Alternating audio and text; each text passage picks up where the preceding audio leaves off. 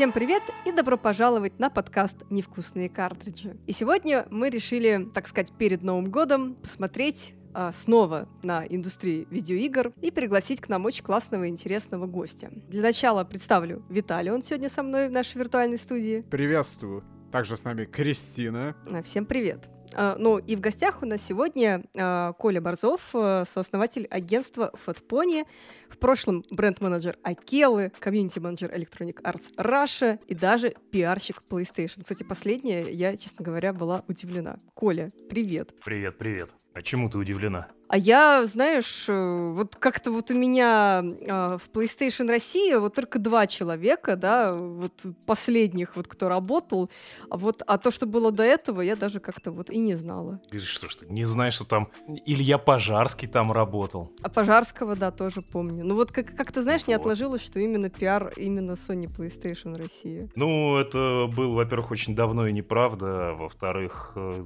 ну, не могу сказать, что это были годы, это был год. вот, поэтому. Возможно, даже меньше, да? Ну, возможно, даже меньше, на самом деле. Ну да, наверное, даже меньше. Это было чуть меньше года. Правда твоя. У нас выяснилось, что ты был бренд-менеджером Акелы. Расскажи нам про Фаргус, что с ним случилось? Ну, в общем, Виталий, короче, полез без очереди, походу. А при чем здесь Фаргус и Акела? Оп, Насколько я помню, же они были связаны, по крайней мере, как говорят в интернетах. Они, конечно, были так подпольно все Это связаны. ты Дмитрия Валентиновича Архипова спроси. Я думаю, он тебе сможет рассказать. Вице-президента Акеллы. Я думаю, он э, гораздо подробнее сможет тебе В общем, встретились том, два человека, Бумер и Фаргус, Зум, э, Акелла, как они связаны и прочее. Ладно, давайте не будем бежать впереди паровоза. Во-первых, Коля, э, спасибо, что пришел к нам сегодня. Как вообще у тебя дела? Декабрь, думаю, готовитесь к закрытию года. Вот, как вообще? Все, все, все ли хорошо? Все прекрасно. Потрясающе. Насколько может быть в наше время, да? Да, ну, слушай, это все дел, дела, так сказать, житейские, поэтому все нормально. Никогда не бывает все легко и просто. Главное, так сказать, с позитивом смотреть в будущее. А, как говорится, жизнь это вечная борьба. И наша работа это не исключение. Каждый раз, каждый вот день думаю об этом. Ну да ладно, давай тогда начнем а, с наверное, базовых вопросов. Вот я только что перечислила довольно много твоих должностей в разных крупных компаниях. В общем, по сути, ты попробовал себя в разных да, сферах э, работы. И комьюнити-менеджер, бренд-менеджер, и пиарщик. А как вообще получилась твоя карьера такая разносторонняя? И чем тебе вот из этих вот работ, а, именно а, сфер нравилось больше всего заниматься? Слушай, ну, в в целом, наверное, они все были плюс-минус об одном и том же, ну, может быть, только кроме Акеллы, потому что единственное, что, наверное, сильно выбивалось э, и было чем-то другим, это как раз-таки бренд-менеджмент Акеллы при условии, что это было не то, что обычно поднимается под бренд-менеджментом, это был, скажем так, IP-менеджмент. То есть э, я занимался покупкой и продажей различных лицензий, по которым делались игры, или же, если компания Kela считала, по их э, какому-то IP, по какой-то игре можно, не знаю, там, книжку написать, э, киношку снять, еще что-то такое. Вот. А все остальное, оно все равно так или иначе было неким пиаром или около того, потому как даже в Я... В Я это был комьюнити-менеджмент, безусловно, но там была еще такая достаточно большая доля пиара. То есть если линейным пиаром непосредственно, пресс-релиз, обзор и так далее занимались э, люди в должности пиар-менеджера, то э, всеми взаимодействиями с э, медиа, с какими-то внешними площадками, э, которые выходили за рамки вот именно такого линейного, простите, тупого пиара, этим занимался комьюнити-отдел, вот, и, собственно, там я, наверное, и познакомился... Хотя, наверное, я буду лукавить, если скажу, что там я познакомился с медиа. Нет, это все-таки было в Акелле, потому что это Акела это был 2007 год, и как раз-таки это вот тот самый рассвет, не побоюсь этого слова, нашей индустрии, когда она вот стала превращаться действительно в какую-то вот индустрию. То есть все вот эти молодые энтузиасты, они уже вдруг стали зарабатывать э, деньги, но при всем при этом они оставались энтузиастами, им было интересно заниматься своей работой, им было интересно заниматься компьютерными играми. И да, вот мы все тогда как-то сдружились, и, не знаю, журналисты и сотрудники различных компаний. Э, вот. А работа в ЕА, она позволила скажем так, лишь укрепить эти связи. Вот. Ну а дальше пиар э, PlayStation, а он... Ну это прям уже вот такой нормальный линейный пиар, то есть все по-серьезному. Ну да, то есть если про PlayStation еще там более-менее я понимаю, как там все было устроено, потому что сама работала с ними. А, да и с, с Electronic Arts тоже. А у тебя там кто был тогда генеральным, получается, директором? В электрониках? Да. Господин Уоткинс. А, все, я поняла. А кто еще? Какие могут быть варианты? Кто-то был до него. Ну не-не, Тони же открывал, э, Тони открыл и закрыл офис. Да, Все да, в порядке, да, он его, так сказать, да. от начала до конца. Я тебя породил, я тебя и убью. Да-да-да, а, все нет, так, д- все так. дважды была в офисе в Москва-Сити в Electronic Arts Russia.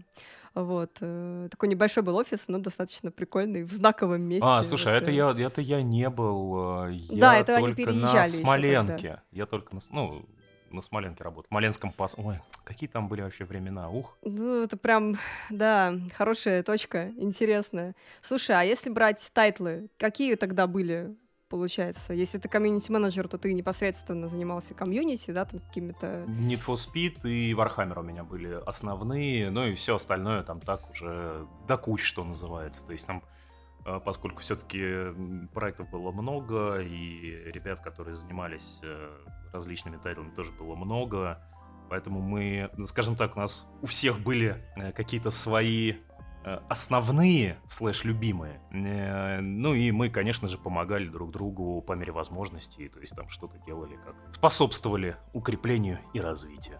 Но у меня это были, да, это был Need for Speed, поскольку машинки я очень сильно люблю до сих пор.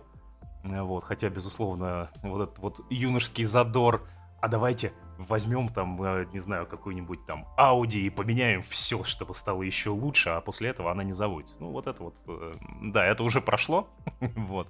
Но любовь к автомобилям осталась. И, собственно, Warhammer А Online, что да. ты можешь сейчас выделить из, ну, если, ну, Need for Speed все-таки, так сказать, претерпел множество изменений, да, и все-таки и движок сильно изменился, то есть э, есть, короче, Слушай, ну давай я не буду кривить душой. э, Need for Speed давно мертв. В том виде, в котором мы его любили, ну, все.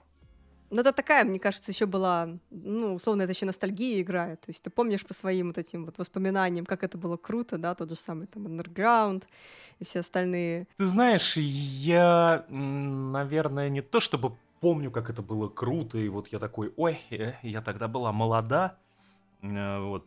Я просто помню, как это все классно игралось, как э, мы все горели этими играми, как люди горели. А сейчас ты смотришь даже просто на реакцию аудитории, ты понимаешь, что оно мимо. Ну да, хорошо, там выходит новый Need for Speed, да, он продается каким-то тиражом, может быть даже большим, и может быть даже зарабатывает денег, но ты, ты понимаешь, что это просто какая-то проходная гоночка. Может быть, я не прав 10 раз, но мое ощущение, что вот они... а, Знаешь, как «Форсаж», вот, э, вот эта кинофраншиза. Да, или фильмы Марвел современные. Ну, фильмы Марвел... да- Ой, давайте сейчас я вот просто обращу на себя гнев богов. Так, А, так. Как, как, как-то раз э, наш друг общий, или, или, или- или, наверное, не стоит его называть, потому что его так точно сожрут в этом твиттере его. так, Короче, один, один мой товарищ сидели, смотрели там какой-то очередной марвеловский этот. А, пом- помнишь, где, где была какая-то большая драка в аэропорту? Что-то это там наверное. типа вот это вот. Третий Капитан Америка? Не-не-не, нет. а, где был Танос, короче, вот первая, первая часть про Таноса. Пофигу, не спец, не суть. Да, вот это вот там «Вой- война бесконечности, что-то Ну, такое. значит, это просто Мстители, да. Так, Мстители, да. И вот там вот какая-то такой замес, там что-то все эти герои бьют друг друга со а, я, страшной я силой. поняла, я вспомнила о чем-то, да, да. Там не, то- там не просто в аэропорту, там вот именно рядом с аэропортом, то есть вот там, где... Да, да, да. Мы, мы на это смотрим, и чел произносит фразу. Блин, ты понимаешь, что драк косплееров на Игромире. И все, и на этом, и на этом просто закончился весь Марвел для меня. Вот после этого У я тебя не уже не было смотреть. ощущения масштаба, да, и эпичности происходящего. Ну, абсолютно. Оно как-то вот, да. Оно вдруг пропало и умерло. Так, окей. Ну, в общем, да, гоночки остались в прошлом. Гоночки, понимаешь, там. гоночки сейчас, они, наверное, э, вдруг превратились или же в такие симуляторы. То есть вот давайте там посерьезки сейчас как возьмем и начнем э, ралли катать, и там, я не знаю, жесткость подвески настраивать, там, амортизаторы на отбой, там, как-то там я не знаю, поправлять там на пол единички. Вот. Или же, не знаю, что-то со стрельбой, то есть, ну, совсем уже такое, типа, хей, а вот такие полуаркадки, что-то такое, оно вдруг стало неинтересным. Почему-то пропал э, вот этот вот, э, знаешь, запал и задор, когда эти все гонки, это были, не знаю, э, гонки по ночным улицам с красивыми девочками, которые, не знаю, там дают старт или еще как-то участвуют в сюжете, рядом просто стоят какие-то эти машины с тюнингом, оно вдруг превратилось в какой-то Помните, у иноагента нашего машины времени был, э, была песня, что жизнь превратилась в фруктовый кефир. Вот оно, вот все эти гонки, они действительно стали каким-то фруктовым кефиром. Оно вот и не туда, и не сюда, какое-то непонятное, не, непонятное что. То есть э, последний этот Need for Speed, но на него же без слез не взглянешь. Там, Который как, Unbound? Да-да-да-да-да ну, какие-то гоночки для подростков, все это выглядит как, не знаю, как жвачка какая-то, в смысле вот как бубльгум. А, такие розовенькие, нежно-голубенькие какие-то машинки раскрашенные, эти детишечки непонятные, там, натурально, тинейджеры просто. Сенс Роу новый вспоминается, где тоже все Да, да, да, да, да, да, да. И ты, ты вот такой, типа, блин, чуваки, это превратилось в цирк, ну, какая-то клоунада. Я хочу, чтобы это была Э, серьезная машина. Мне, мне не нужны вот эти герои, они вот прям, ну, реально нафиг не нужны. Мне, мне машинки нужны. Я не хочу, мне не нужен никакой там сюжет про борьбу банд. Что, блин? Я хочу бегать и бить всех дилда, да? В Мостмат как раз-таки был сюжет, и он был такой номинальный, насколько вообще возможно. Mm. А да, а вот, в последних в там уже начала, начались какие-то вот эти вот э, всемирные заговоры, там кто-то да, кого-то да, да, предал, да. ты там вот в Unbound, ты же сначала гоняешь на крутой тачке, и потом э, то ли ее воруют, то ли еще что-то, и ты начинаешь с низов, и взбираешься по вот этой вот карьерной лестнице, да, это такой... Э, и они постоянно еще болтают, когда ты ездишь куда-то, они постоянно трещат без умолку, и ты думаешь, господи, можно я просто послушаю радио? Хотя радио уже тоже не такое прикольное, как раньше. Короче. Вспомни, вспомни саундтрек к первому андеграунду. Он же просто разрывной был. Вот вообще просто разрывной. Что, что мне надо от Need for Speed, это машинки, чтобы там можно было спойлер поставить, вот на котором, я не знаю, можно рыбу вялить. Вот. И труба, чтобы была огромная, и колесики сидеть, выбирать, чтобы там вот эти все, я не знаю, НК, Race и прочие волки были. Все, вот мне вообще ничего не надо.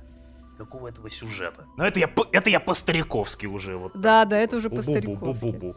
Ну хорошо, ладно, про Need for Speed поговорили. А, а есть какие-то другие крупные тайтлы, с которыми тебе приходилось сталкиваться во время работы? Что можешь вспомнить, выделить? Да, слушай, ну у PlayStation, естественно, там, э, извините, что не тайтл тот крупные. Это был и God of War, и э, с, как он, Little Big Planet, э, Gran Turismo, опять же. Вот опять же, Gran Turismo. Вот, ну, Gran Turismo все по-взрослому, да, но там тоже же э, вот в последнем Gran Turismo очень много стало. Нудненький немного. Ну, не, ну, я так поняла, я сама не играю, у меня муж играет, но я иногда наблюдаю, и там вот этот вот есть проблема с этими кредитами, что их Нет, очень в последнем мало. они, слушай, они что-то там такую же скач устроили, и да, то есть а, попытка сделать э, сингл-игру мобильной, донатной, она как-то не увенчалась успехом, мне кажется. Ну, как тебе сказать? Я так понимаю, что в целом там все в порядке, но сама система, она вызывает вопросы. Просто я так понимаю, что раньше в Гран Туризма такого не было, да, там, то есть... Да, абсолютно не было. Вот, а вот эти вот все попытки, а, ну это что она еще должна быть постоянно к интернету подключена, то есть вот эти вот моменты. Как вообще, кстати, к этому всему, этим вот условным новым нововведениям относишься? Тоже это, типа, раньше было лучше? Ну, безусловно, раньше было лучше, когда у тебя был Star Force, и ты случайно, у тебя пылинка попала на диск, и все, ему больше не читается. А, ну, нет, э, понимаешь, я отдаю себе отчет, зачем они это все делают, но оно, оно неудобно. То есть, когда у тебя все хорошо, интернет работает, и ты такой, типа, не обращаешь на это внимания, очень здорово. Когда же у тебя вдруг интернет сломался, то ты, конечно же, начинаешь задаваться вопросом, какого рожна? Я купил сингл-игру, она должна торчать в интернете. Это очень странно. И более того, были же очень много всяческих историй, когда ты покупал сингловую игру, но не мог в нее играть, потому что серваки на старте прилегли. Да. И у людей, конечно, горело вообще все, что может гореть. Они были очень недовольны, и в целом я их понимаю чертовски. Что-то вспоминается релиз э, последний Диабло, где тоже на старте люди там просто часами стояли в очереди. Ну, это все релизы. Диабло, но здесь, ладно, Payday я хотя 3. бы мог- ну, третья там точно так же, я помню, как люди там сидели, суд пытались зайти. Но здесь хотя бы, окей, там хотя бы мультиплеер есть, теоретически ты можешь играть с друзьяшками. И такой, ладно, готов на это пойти. Но когда это просто сингловая игра, очень странно. Ох. Как раз таки у Payday 3 обновление вышло, это так, оф топ Ну, Помянули дьявола. Слушай, ну хорошо, ну Payday, она, опять же, это мультиплеер игра, нет проблем. Ну просто проблемы на сер- с серваками этими подпортили, конечно, впечатление. Мы так пытались с, с друзьями поиграть, что в итоге забили. Мы больше не вернулись к этой игре. Слушай, ну у меня как-то Payday, э, я п- просто не случилось э, у меня этой серии в моей жизни. Я ее так со стороны только наблюдал, поэтому ничего не могу сказать. Ну а в целом я вон смотрел, как стример играет. Я точно так же со стороны смотрю на эти гонки, вы вот говорите, говорите, а я такой, ладно. Ну извините. У Виталия в последнее время такое часто, что мы с гостями о чем-то говорим специфичном. И Виталий такой, тун турун тун тун ну ладно, я пошел. О, вы закончили? Ну ладно, сейчас что-нибудь скажу. Ну а что остается? Я самый молодой из вас. А, мы поняли, что очень много Это было недостаток, посвящено- который проходит со временем. Это правда, да. Вообще нужно этому радоваться. Слушай, абсолютно, абсолютно. Да, я вот помню, простите, это маленький офф-топ, когда, я не знаю, Так. мне было лет 7-8, что-то такое. Что-то вот я уже там укладывался спать, и отец рядом э, сидел. И что-то вот как-то там зашел разговор, мол, что ты хочешь? Такой, ой, я бы так хотел вот стать взрослым. На что он так на меня посмотрел, такой, чувак, не надо тебе туда, не торопись. Я вот очень хочу стать маленьким. Это все мы, Вот. да. Чтобы, чтобы как бы за нами ухаживали, готовили еду, а мы там просто в садик ходили, там, не знаю, штучку на штучку клали, и на этом все. Да, и палка крапива, ух, Да, да, вот это вот был геймплей, вот это я понимаю. да.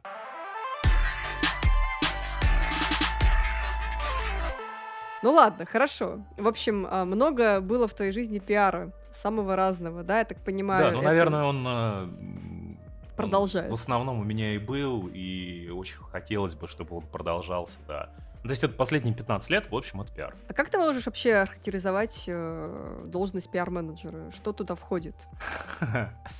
Вопрос на засыпочку такой. Тебе по бумажке или Нет, конечно. реально? Смотри, у тебя большой опыт. Нет, мне по бумажке не интересно. У тебя большой опыт, и ты можешь, мне кажется, сформулировать это там емко, кратко и понятно. Слушай, очень сильно зависит от э, компании э, Мгм. всегда. То есть это индивидуально title, получается. Или компания именно.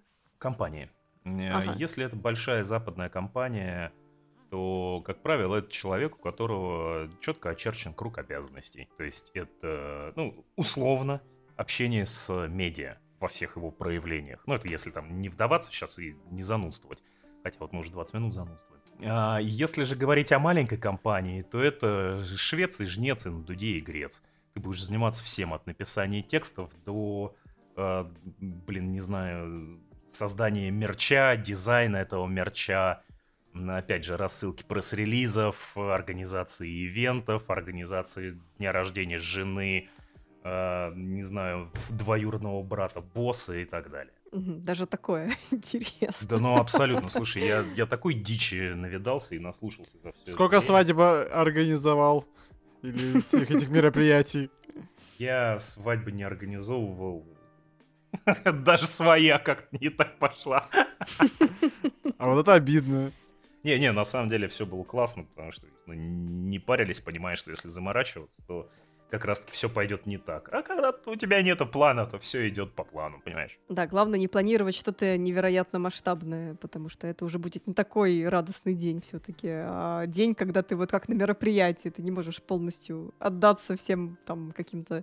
Вот, но, но- но если возвращаться к обязанностям э, пиар-менеджера, то, э, как правило, это создание некой, некого плана, некой стратегии по продвижению продукта. А, в идеале, если этот пиар-менеджер присутствует, скажем так, и на ранних этапах развития и разработки продукта. В идеальном вот, мире, да? В идеальном мире, потому что очень часто люди такие, ой, у нас через два месяца релиз, а давайте посмотрим кого-нибудь на HeadHunter, и ты так думаешь, ну да, ладно, вы молодцы. Вот все у вас получится. А, вот, то есть э, создается некая стратегия, как, что вы будете рассказывать про свою игру, в какой момент вы будете рассказывать. Далее он должен проследить за тем, чтобы к назначенным каким-то вот э, моментам, майлстоунам, как это обычно называют, у тебя, у компании были готовы различные ассеты, все было, скажем так, красивенько, не знаю, видео снято, демо-версия, чтобы она была и работала, потому что очень часто, не знаю, все договорились, что 10 числа мы вот объявим о старте э, демо какого-то там периода, да, что у нас появится демо-версия. Э, вот. Объявляется, а на самом деле она нифига не работает. Ну, то есть вот очень часто я видел, когда просто эта несогласованность приводит к тому, что люди очень сильно портят, скажем так, впечатление об игре. А, далее этот человек, собственно, должен общаться с медиа. Очень часто, особенно сейчас это стало, он общается и с инфлюенсерами, то есть всякие стримеры, ютуберы и так далее. Если раньше это, как правило, был прям отдельный человек, то сейчас очень часто стали пытаться экономить такие типа, ну, инфлюенсеры это же такие же медиа, поэтому давай, дружочек, жми. А вот, э, следит за тем, чтобы ассеты были подготовлены все, в том числе и тексты. То есть я, например, считаю, что пиарщик не обязан, не обязательно, скажем так, чтобы он писал э, тот же самый пресс-релиз есть э, очень часто э, люди, которые гораздо лучше пишут, например. То есть если в компании, если достаточно большая компания, то очень классно иметь копирайтера, который будет, собственно, заниматься наполнением э, и сайтов, и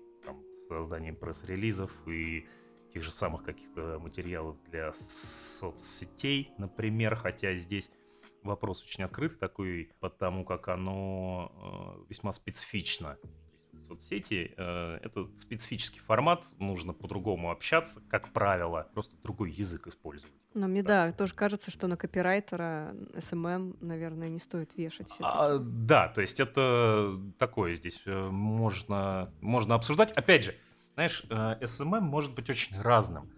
Кто-то, не знаю, там, как Aviasales, например, себя ведет и вот в такой весьма фривольной манере общается – а кто-то, наоборот, э, хочет, э, чтобы и соцсети были достаточно официальны. И уже там, например, в комментах только появляется некий человек, который, опять же, достаточно официально общается с комьюнити. Ну да, но мне кажется, это уже не так хорошо работает. Вот это вот весь официальный тон, он не даст тебе, так сказать, взлететь в плане там виральности и какого-то присутствия, когда ты на слуху как Aviasales, который просто из каждого утюга, да. Что ты хочешь получить?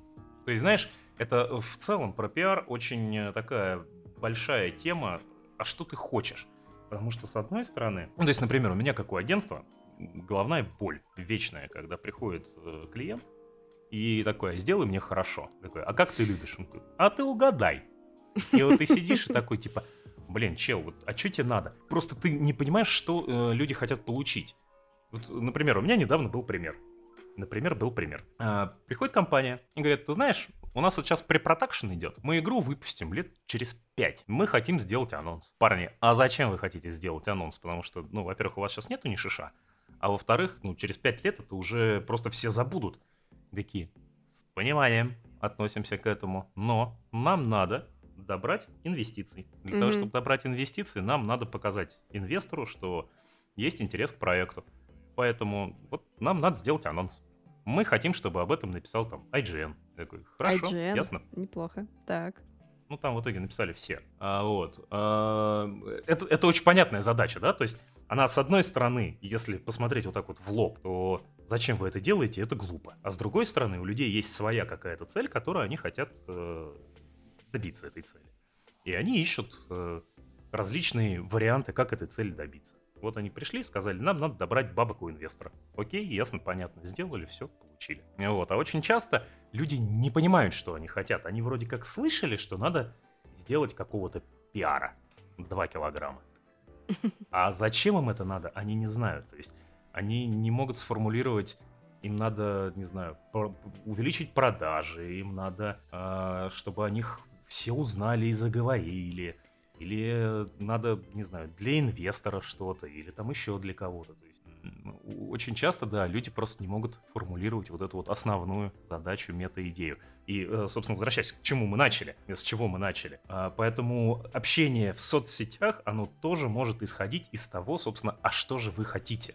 То есть у Aviasales, понятно, им надо вирусно, чтобы о них все говорили. Если надо купить билеты на самолет, не знаю, там, пароход, паровоз. Это Aviasales. Вот, да, класс. Даром, что там не продается на паровоз, но я на всякий случай посмотрю, потому что я слышал, что там есть всякие билеты. Может быть, даже в кино. То есть у них, как мне кажется, задача ровно такая. Если у тебя такой задачи нет, и ты, не знаю, хочешь, чтобы, не знаю, там, в твою игру MMORPG только для взрослых занудных дедов-пердедов. Тебе не надо, чтобы было весело. Тебе надо такую простыню, огромную стену текста выкатывать, чтобы там все почитали такие, да, школьников точно не будет, они уже заснули. А в таком случае, вот когда к тебе приходит клиент, говорит, сделай мне хорошо, а, угу. у тебя есть какой-то заготовленный условно бриф? Ты такой, типа, чуваки, вот у меня есть бриф заготовленный, вот вы можете его заполнить на те вопросы, которые вы знаете ответ.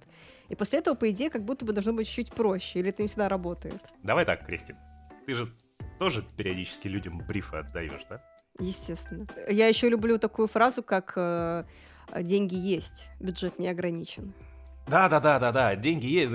А потом ты называешь им цену, и они такие, да, да, бабки не проблема. Ты им называешь цену, и они такие, ой, ну это не в нашем бюджете. И ты да, такой, да, да, буквально да, спрашивала, у тебя, есть ли у тебя бюджет? Вот.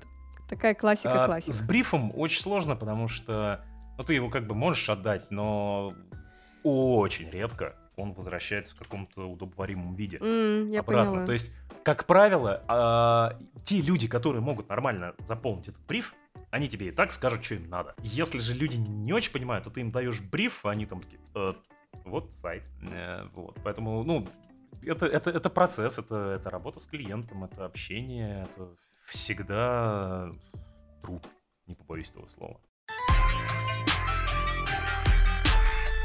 Хорошо. А если возвращаться чуть-чуть назад, то как у тебя появилась мысль вообще создать пиар-агентство? Слушай, как, как обычно это бывает, э, это просто какая-то череда случайностей. Я работал в э, компании Панзар, преснопамятной. Да, помню такую. Да, что-то там делал, и тут мне пишет один мой товарищ и говорит, слушай, Тут э, есть одна замечательная компания, всем известная, которая ищет человека, кто мог бы им помочь э, в России с чем-то там. Я уже не помню, по-моему, даже с комьюнити. Я такой, ну давай я с удовольствием пообщаюсь. Пообщался с их агентством европейским, э, в итоге ничего не срослось, но как-то мы с этим агентством сдружились, и они спустя какое-то время вернулись и говорят, слушай, у нас тут э, вот клиент есть, у него запрос на Россию, сделай, что сделаю. И вот таким образом на каких-то очень коротких небольших контрактах. Мы с ними поработали, наверное, пару лет. Вот, но э, это наше сотрудничество, но э, в течение пару лет только так сказать, росло, ширилось, э, и в какой-то момент стало понятно, что, наверное, я могу на этих контрактах, на этих запросах, причем там стали появляться какие-то долгосрочные контракты, я могу, собственно, жить и существовать. А работа в Панзаре, она на тот момент как-то уже стала, скажем так, достаточно скучной для меня. То есть э, вообще э, любая онлайн-игра — это кошмар пиарщика, потому что тебе делать что-то надо, а делать нечего, в ней ничего не происходит. Я вспоминаю бесконечные релизы про Black Desert. Ну, Black Desert, а я до сих пор, не знаю, 2-3 релиза в неделю присылаю всем. Да-да-да, я, я поэтому вот. и вспомнила про... Ну, ты говоришь про онлайн-игру, ну вот же. Да-да-да, ну вот. постоянно есть, происходит. Да, там что-то постоянно происходит. Э, в целом, э, оно интересно комьюнити, то есть людям, которые играют в эту игру. А медиа это не очень интересно, потому что, ну да, хорошо, вот, э, не знаю, там, перебалансили героев. Ну, как бы для человека, который играет, это интересно. Для человека, который не играет, это неинтересно. Если там появился, я не знаю, э, самое лучшее MMORPG там 2, то все таки о, классно, пойти попробовать. А если там просто в самый лучший MMORPG теперь меч все власти плюс один по крысам бьет, ну окей. Ну да, да, Вот. это, это, это как, э, не знаю, там багфиксы какие-нибудь писать. Да, да, да, да, да, да, да. Э, Вот. Ну и, собственно, Панзаре стало скучно, стало понятно, что мы просто начинаем внутри себя уже ругаться из-за того, что я хочу что-то делать. Э, Чуваки считают, что это не очень надо. Э, Вот. И как-то я подумал, что, наверное, пора, пора удирать. Вот. Пора идти дальше. Да, пора идти дальше, тем более, что ну, какой-то поток клиентов есть, и с тех пор вот я решил, что можно, можно поработать на себя. Так, а Ну. как случился такой нейминг Fat Pony? Почему, почему фэтшейминг и в названии непонятно? Сначала э, это у нас было другое название, потому что другую, другие люди, с другими людьми я Так, так. начинал. А, но мы немножко разошлись э, в видении того, опять же, мы поработали, наверное, лет пять, Совсем немножечко.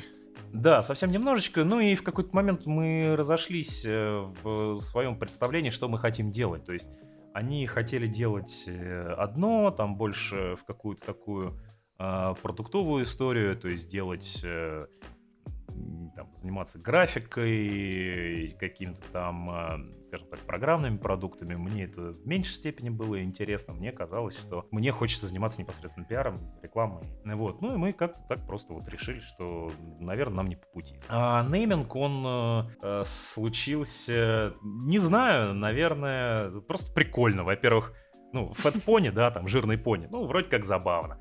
Во-вторых, некая такая отсылочка к...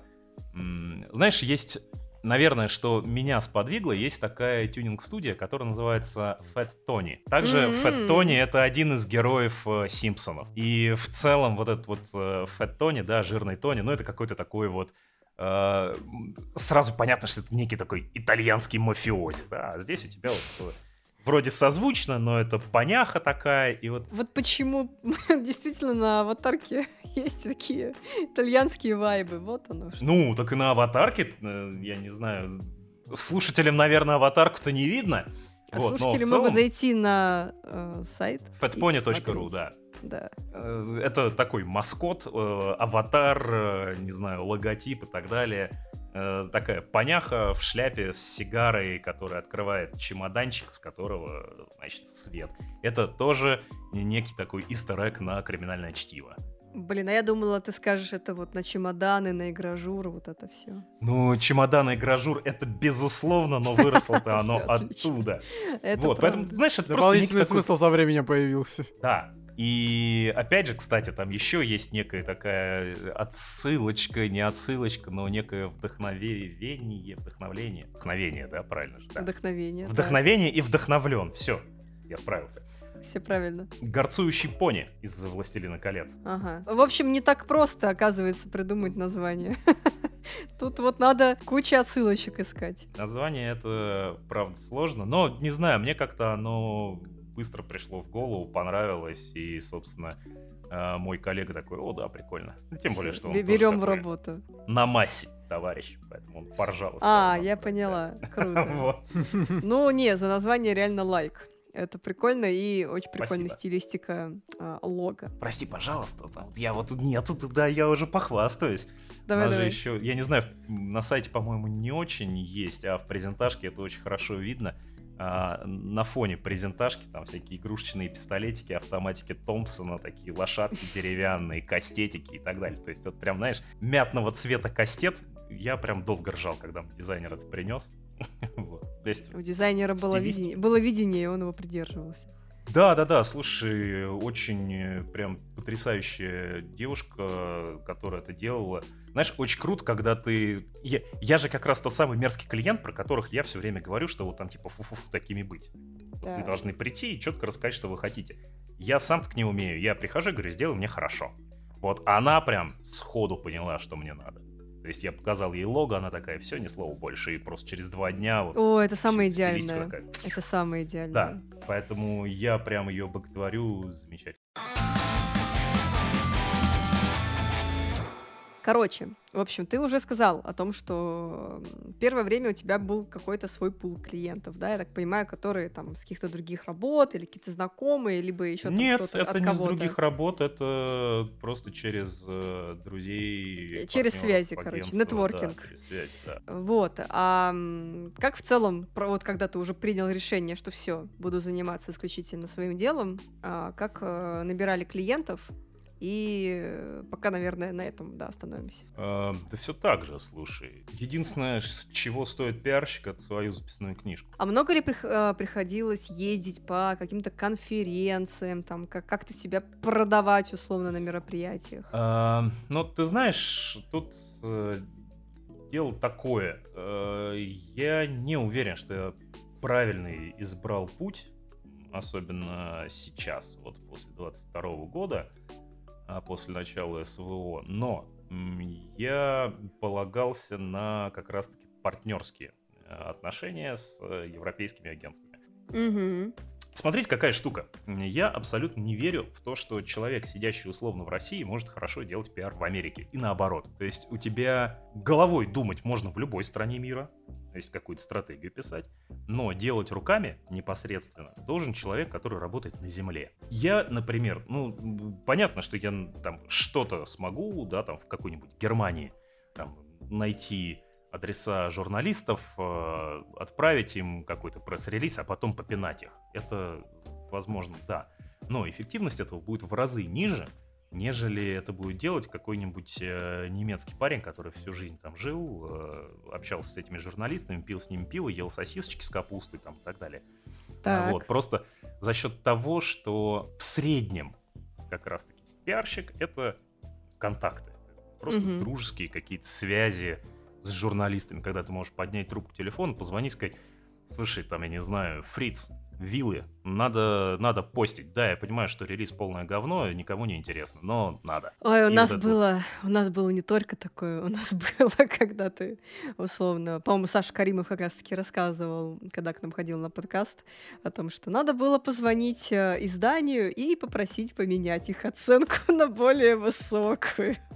И в этом тоже работают исключительно связи. А, ну, в этом, конечно, ох, связь работает. Давай так, по чесноку-то. Ну почему? Ну то есть, когда ты условно тот, м, ну не то чтобы там рука, которая подает, да, но очень близко к тому, когда ты условно там с журналистами на определенных условиях работаешь, что это нормально, когда ты можешь вот так вот сделать. Но Если оценка была уже опубликована, то ее поменять, Да. ну, я хочу послушать про этот случай. все тогда. Давай прямо сейчас Каримову позвоним и такой типа. Ответствуйте, Александр, кто это был? Да-да, типа того. Ну, там был, по-моему, кстати, э, тогда еще Никита пиарщиком. То есть Мгм. Саша, Саша только учился, но сам факт. Ну да ладно, это не важно. Просто к тому, что есть такие, такие ситуации тоже бывают. Такие ситуации бывают э, до тех пор, пока не опубликовано. Там еще можно, скажем так, повоевать. А когда уже опубликовано, тяжело. Ну, просто интернет все помнит. И их самих с говном сожрут за то, что э, там, типа, было три, стало шесть. Типа, ну да, да. Я в целом не припомню, там это было, а все-таки. Нет, то, что позвонить можно и начать там э, топать ножками, кричать, то, что э, Нет, некоторые... нет, никто никогда не топал ножками, не кричал. Это все всегда было максимально там. Ну, типа, ну пойми, ну, Да, ну чувак, конечно. ну пойми. А потом Ну говорят, надо. что чемоданов никаких нет. Не, слушай, я точно совершенно знаю несколько историй, когда, опять же, после плохих оценок говорили, а мы у вас больше не будем рекламу покупать. Это было. Это делали, ну, наверное, все большие компании. Э, Вот так вот исполняли. Пам-пам-пам. С, раз- с разной Откровение. степенью успешно. Да, что откровение? Слушай, это понятно, когда там у тебя, не знаю, самый важный релиз года, а ему такие два. Там все такие, чего, блин? И западные какие-нибудь там партнеры такие, какой 2, ты чё, зверел что ли? На метакритике там у нас оценка, все теперь уже желтенькая, а не зелененькая. Ай-яй-яй, и все, естественно, получают по шапке, ну там лавина вот этих вот звездюлей, она сверху вниз катится. Есть же еще, по-моему, даже Шрайер писал в своих этих книжках о том, что в некоторых компаниях э, при работе над каким-то релизом ставили планку KPI, чтобы, условно, метакритики было не меньше 80, а если Да, там было да. бы меньше 80, то, соответственно, ваша премия там плачет где-то там ну, на это фоне. регулярная практика, на да, самом да, деле. да. Э, Fallout New Vegas. Э, Я не могу сказать, что я много таких могу назвать, и я не знаю, насколько там премии зависели у людей от этого, потому что, ну, я все-таки агентство, да, я не внутри. Ну, естественно. Но... мы тоже можем верить только журналистским словам. То есть, да, факту, то, но то, что я видел э, и слышал о неких целевых оценках, это факт. Иногда, иногда были, скажем так, они не стояли, но, э, то есть не произносили, что вот там наш босс сказал, что нам надо, чтобы оценка была не меньше там типа 80. Но было, когда там типа парни, вы что, не знаете там Васю? Если будет меньше 80, он нам всем тут плешь проест, поэтому поднажмите, пожалуйста. То есть такое тоже было. Но, да, слушай, я на самом деле я плохо, я очень слабо верю, что можно реально поменять оценку после публикации. Особенно если это какой-то метакритик, то... Нет, нет, нет, это был, это был не метакритик. Это был не метакритик, это было российское издание. Вот. Я просто уже не помню, каких это было. Не, Но я ну, помню точно, окей, что это может быть, было. там что-то. Да, Да, да. ну, да, может быть. Нет, я помню, когда я людей заставлял менять недостатки в игре, это было. А, такое, такое нормально Ну, после шейм. публикации, да? Нет, а чё, Шейм? Во-первых, это было не после, а до публикации. Мне человек сам а, окей. прислал. То есть еще на аппрув присылают. Круто. Ты знаешь, я на самом деле на аппрув никогда не прошу. А, Я говорю, если хочешь, ты можешь прислать, я посмотрю просто на предмет каких-то там неточностей технического характера. Но твое мнение, твое мнение. Особенно, понимаешь, для агентства нету смысла воевать с журналистом. То есть, если я работаю внутри компании какой-то, и там у меня один релиз в жизни, вот одна игра будет. Да, можно сжечь мосты, как бы с ним повоевать. Мгм. Агентству нет смысла там биться с тобой в кровь, с журналистом. Потому что я завтра к тебе приду со следующей игрой, а ты мне такой, типа, ага, говноед, блин, ты мне еще потом будешь звонить по ночам и дышать в трубку. Такой, не-не-не. Господи. Э, Вот. А, один раз было, игра была реально с хорошей графикой. То есть графика была очень хорошая. Человек пишет, типа, графика не очень. Я ему звоню и прям такой, типа, и вот прям серьезно графика не очень? Говорю, у тебя совесть вообще как? Он такой, ну блин, не, ну она нормальная, но мне же надо написать что-то. Я говорю, напиши, что звук говно, что? Ну, то есть Блин, всем я плевать поняла. на звук в игре. Графика — это важно, звук — не важно. Графика это На важно, самом деле- согласна. Ну, На самом деле звук блин. очень важно, как ни странно. То есть просто никто не отдает себе отчет, что звук это важно. Я не понимаю, как можно считать, что звук это не важно. Особенно Нет, я, смотри, например- смотри, я тебе сейчас объясню. Ну давай, А. давай. Звук это очень важно, да, потому что он на самом деле раздражает сильно, если он плохой. Но никто не отдает себе отчет из тех, кто не является там каким-то аудиофилом, то э, люди в среднем не считают, что, э, например, саунд-дизайн это очень важно. Они такие, да, что-то там, ну, звенит, пиликает, и ладно. То есть Пердит, шакален звук, да? Как, например, в некоторых портах на Nintendo Switch. для тебя в среднем это, э, скажем так, вот остановить человека на улице и спросить, тебе что важнее, графика или звук? Он скажет, графика. Хотя на самом деле, когда он сядет в игру играть, и там будет плохой звук, который раздражает и давит на Какофония. мозги, это будет гораздо важнее для него, чем графика. Это, я не знаю, с видеороликами, с- со стримами, например. У тебя может быть абсолютно шакальная картинка, но у тебя должен быть идеальный звук. Если звук плохой, все. Но в среднем люди это не понимают, не отдают себе отчет. И я сам очень долго не понимал. Когда я слушаю какие-то игры, вот как я уже упоминал про Nintendo Switch, то есть те тот же самый Dark Souls, э, Assassin's Creed, там пошакалили так звук, что ну это капец как слышно. И, и Ты имеешь в виду, его сжали очень сильно? да, очень сильно И жаль. как будто бы он приглушенный, да? Да, да. это капец. Да, это, ну, это многих игр на Nintendo Switch касается, к сожалению, когда пытаются ужать очень сильно этот файл, и это сильно влияет на качество итогового продукта. Мне кажется, Это если такой- вы видите строчку типа звук шакали, надо все-таки перепроверить, насколько сильно, потому что слушать иногда это ну просто неприятно. Просто можно играть без звука, и все. Да, это будет даже лучше, чем плохой звук. Да, согласна. А можно вообще не играть.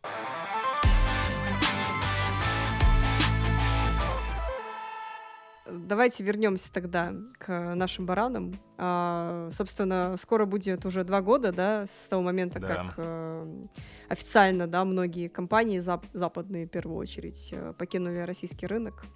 А, я вот читала твое интервью, что 2021 год был прям отличный, хороший, все прекрасно, много клиентов, Вообще много лучший. вообще лучший. Ну смотри, Слушай, там даже было не то, что клиентов много, там что-то денег было очень. Ну, Денег тратили. Да, я согласна, что бывает меньше клиентов, но когда у них чек э, как бы больше, соответственно, да. ты это сильно и тебя все это устраивает. А, а что вот у тебя, у вас э, сейчас происходит, да? Два года все-таки прошло. Как, э, что изменилось за это время в вашей работе? Бедность. А, слушай, ну, тяжело, тяжело. А, очень многие западные компании, они не готовы работать с российским рынком. Они не готовы работать с российским рынком, потому что они... Там целая плеяда сложностей. Ну, во-первых, да, очень многие боятся, что их кусают за это в Твиттере. То есть э, в личных беседах они такие, типа, блин, мы все понимаем, нам интересен рынок, мы понимаем, что он большой, а, но мы боимся реакции общественности. Ну, реакция будет, да, скорее всего. А, может будет, может не будет. На самом деле, знаешь, кто-то работает и говорит там типа, да нам плевать и все. И, и там ну да, да, в зависимости от того, как такие. твоя компания к этому относится, конечно. Абсолютно. Ну, то есть, напишут. есть компании, которые говорят, типа, мы считаем, что люди, которые играют в компьютерные игры, они не держат автомат на фронте, поэтому нам похер. А вот. э, Есть те, кто там э, считают, что они как-то ответственны за происходящее в мире и, ну, выбирают какую-то позицию иную. А вот, э, это одна причина. Другая причина — это, собственно, санкционное давление. Казалось бы, ничего такого супер страшного, но, например, э, европейские банки, они зачастую не готовы платить э, в России или какие-то, на какие-то аффилированные счета. То есть они просто боятся санкций и, так сказать, э, а- обжегшись на молоке, дуют на воду. Они просто... У тебя есть какая-то европейская компания, у которой с тобой заключен договор. Они тебе должны денег. Ты им даешь реквизиты в какой-то неподсанкционный банк. Это, собственно, вот прям моя история была. Альфа-банк не был под санкциями, еще работали Мгм. свифты там и так далее, и так далее. А, Просто банк-посредник отказался переводить. Такие, типа, нет, мы в России переводить не будем. Все. И то есть вот у меня европейский партнер, он денег отправил, они где-то зависли на полтора месяца, потом вернулись со словами типа «а я не хочу». Все, и на этом все закончилось. То есть а, есть, э, да, действительно проблема, вот как, как получить денег и отправить денег, соответственно. Но у нас тоже такая проблема есть, да. Ну, она у всех есть, безусловно. Мы, ну, как бы ее можно решить, там, условно, двумя способами, либо Слушай, она так, Да. так или иначе, она может быть решена, там существуют какие-то, опять же, партнеры, там еще Ну да, либо что-то. через третьи стороны, которые берут там свой дополнительный процент, ну, либо открывать филиал в другой стране. И заниматься этим, платить налоги, там, выезжать э, самостоятельно лично в эти страны, открывать там филиалы, в банки заезжать, ну и тратить на это много времени и сил. Да, да. Но опять же, это ничего не гарантирует. Тебе просто в какой-то момент могут сказать, а мы вот знаем, что ты...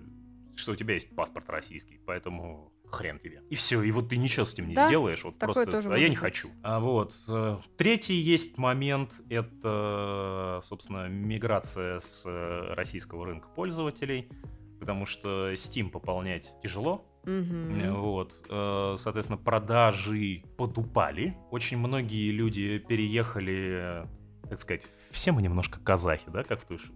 Или Да, турки. Э, Да, очень много людей сменили, скажем так, Steam гражданство, стали турками, казахами, армянами, там, ну, не знаю, множество стран, куда э, мигрировали. Я где-то весной провел небольшой соцопрос, попросил различные медиа, там, блогеров, э, не знаю, стримеров и так далее, просто разместить у себя где-то в соцсетях или на сайте вопрос, поменяли ли вы страну э, в Стиме? И оказалось, что около 30% людей страну сменили. Чем это заканчивается для, скажем так, российского рынка? Тем, что э, западные компании они смотрят продажи, и в российском регионе они очень здорово упали. То есть они, может быть, физически э, люди остались, они покупают из России, но в Стиме это показывает, что покупка была произведена из Турции. Плюс из-за того, что не все там резко перебежали в Турцию, не знаю, или Армению, а каждый выбрал для себя какую-то более, более симпатичную ему страну, это все размазалось ровным слоем, поэтому пика какого-то вот прям большого, что, не знаю, раньше здесь продавалось 100 игр, а теперь 150, его нету. И они не могут э, увидеть, они не могут э, найти какие-то корреляции между вот этими изменениями, позитивными или негативными, э, в продажах на каких-то рынках, и поэтому они просто не могут на бумаге доказать эффективность работы на российском рынке в данной конкретной ситуации. Хотя а, по косвенным всяческим э, признакам, ну, например, трафик Стима в России за два года вырос. Ну, то есть это говорит о том, что люди просто через Steam больше качают. Что они качают? Не очень понятно. Может, они там все сидят, датан качают каждый Вот да, я хотел сказать датан или КС э, Да, это все может быть. Поэтому вот видишь, нету какого-то такого ультимативного аргумента, прям такой типа, ха, вот, все, пацаны, бабок больше стало. То есть деньги победят все. Абсолютно неважно. Если вдруг э, российский рынок по деньгам, там, я не знаю, переплюнет Америку и Китай, да вообще не важно, что будет происходить, все сюда прибегут, первые будут кричать там, я, я, выбери меня, дайте мне тут торговать. Вот. Но поскольку он, он большой, он по разным оценкам э, в количестве игроков, он там типа третий, четвертый, пятый, в зависимости от в стиме. В деньгах он, конечно, там поменьше немножко, но тем не менее. То есть это, это все-таки солидный кусок рынка. И все понимают, что совсем забивать, наверное, не стоит, но оценивая риски, понимают, что, скажем так, пока можно посмотреть, подождать. А, что я вижу, что западные компании начинают а, опять сюда смотреть. То есть они начинают приходить, они начинают общаться, они задают какие-то вопросы, они рассматривают возможность вернуться они не готовы это делать на большие длинные контракты, как это было раньше. Они сейчас э, пробуют вот, э, ну, на конкретный релиз.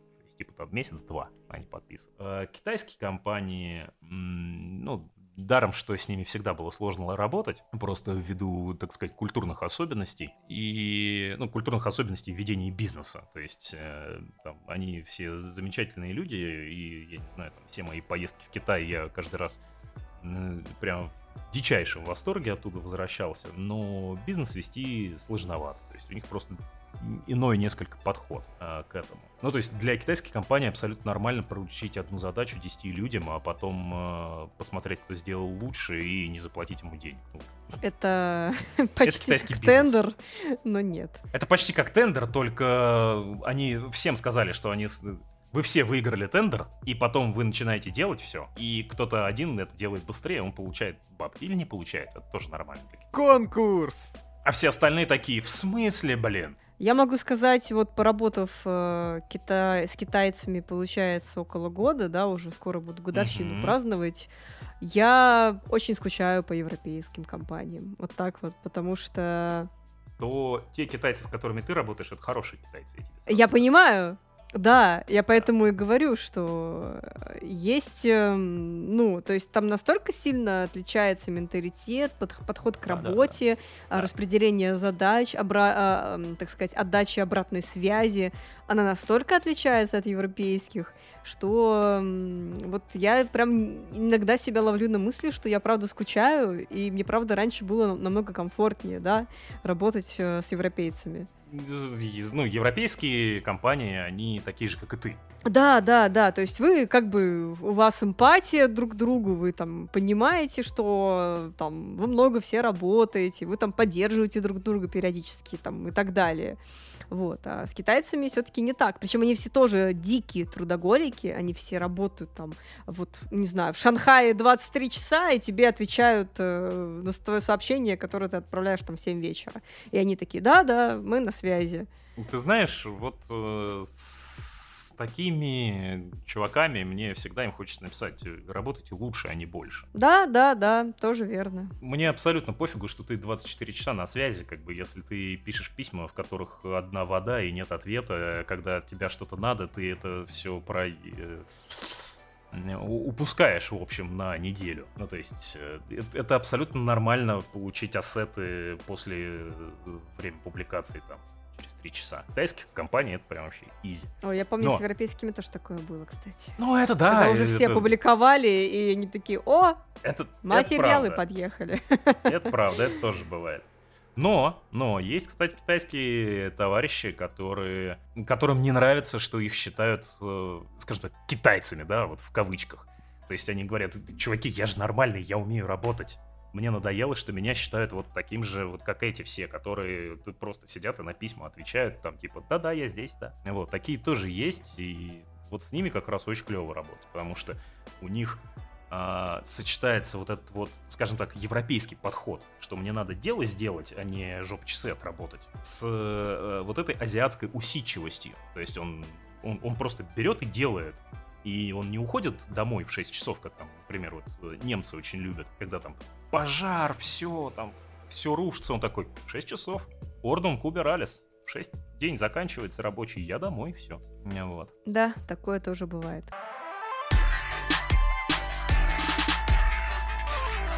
Говоря еще о рынке, клиентах и так далее, стало больше российских, российских игр, российских команд. Вот, это Там был тоже мой другие. вопрос. Стало ли больше Да. СНГ проектов? Больше, явно больше. Там совершенно другие деньги, э, их, как правило, нету. Меньше. А, Да их, их просто нет, откровенно, давай так. Но, тем не менее, много команд, э, много ребят, которые увидели возможность, они что-то делают, на них обращают внимание, э, потому что, опять же, аудитория все-таки, кто бы что ни говорил, но, например, то, как выступила Blizzard, ну, вот это вот реально не забудем, не простим, потому что, когда ты 15 лет играл в Warcraft, а тебе такие, типа, ха, пошел в жопу, и все, это такой, типа, в смысле, блин? Я 15 лет играл в эту чертову игру. Я сюда заносил денег, у меня там персонаж, жизнь, друзья, там, кланы, и вот это вот все. Я, я теперь не могу играть. Вот. Хуже всего продолжать заносить им, и каюсь, я этим грешу в Overwatch 2. Бог тебе судья, ладно. Не, ну Overwatch 2, слушай, фу, блин, фу. Ну, Вообще прям как ты можешь. А вот Ты так вот. такой, мои, мои вкусы весьма специфичны, да, Виталий? Да. Ну слушай, на фоне Fortnite э, Overwatch для меня как глоток свежего воздуха. Учитывая то, что там Ну. вечно режимы меняются, а в Fortnite что, вечно падаешь, лутаешься и пытаешься победить. И за два года это просто приедается. А, Я тут, кстати, в пятницу ходила на мероприятие, в прошлую пятницу от Astrum Entertainment и поиграла в э, русский, так сказать, ответ Fortnite. Игра под названием Extract. Вот. Мгм. Она же Хокен. Ну-ну. Да, да, да, которая, я так понимаю, довольно давно была в разработке. И еще под другой компанией, да, по-моему, я уже не помню, какой Да. именно. Вот, и вот сейчас она 30 ноября а, вечером, по-моему, она релизится в ВК Play. И Мгм. как раз-таки вот можно будет оценить. Вот я поиграла две катки. А, это, ну, очень, очень вдохновлено Fortnite. То есть, наверное, вот с точки зрения пиара, Коля, было бы интересно послушать твое мнение, да? А Что нужно сделать для того, чтобы твою игру не считали Fortnite, хотя все вокруг говорят, что она похожа на Fortnite. Хотя по факту она пытается, ну, она явно пытается быть все-таки немножечко другой. То есть там немножко другой геймплей, там нет строительства. Вот, ты там бегаешь, убиваешь я ящеров. э, там довольно смешно обыгрывают эту концепцию, да, кото- игры, которая сейчас тоже популярна. Русы против ящеров, вот это все. Вот. Мгм. Но все равно какое-то, знаешь, есть ощущение, что как будто бы ну, как будто бы вторично, да. То есть ты такой думаешь, блин, ну можно же было что-то сделать прям невероятно новое, невероятно крутое. Вот. Ну, я просто, наверное, в принципе, я не аудитория этой игры, я не играю в сессионки. Но, вот, кстати, Виталий, если ты, ты же играешь в Fortnite периодически, вот попробуй, зацени, расскажешь, как тебе российский геймдев нынешний. Да столько периодически, что последний раз я э, собирался нормальной компанией, ну, месяц назад. Ох, месяц назад, как это давно? Я вообще в Fortnite не играла несколько лет. вот это давно. Ну вот так. У каждого свой диапазон. Ну, я к тому, что, что вот интересно послушать мнение тех, кто вот реально играет в Fortnite, и оценит этот экстракт. И вот скажет, э, ну, как бы есть э, вообще шансы на существование?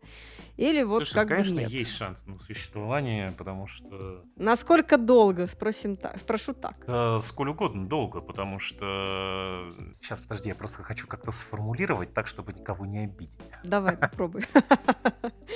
Ну, смотри, а там Астром же ее издает, правильно? Да, да.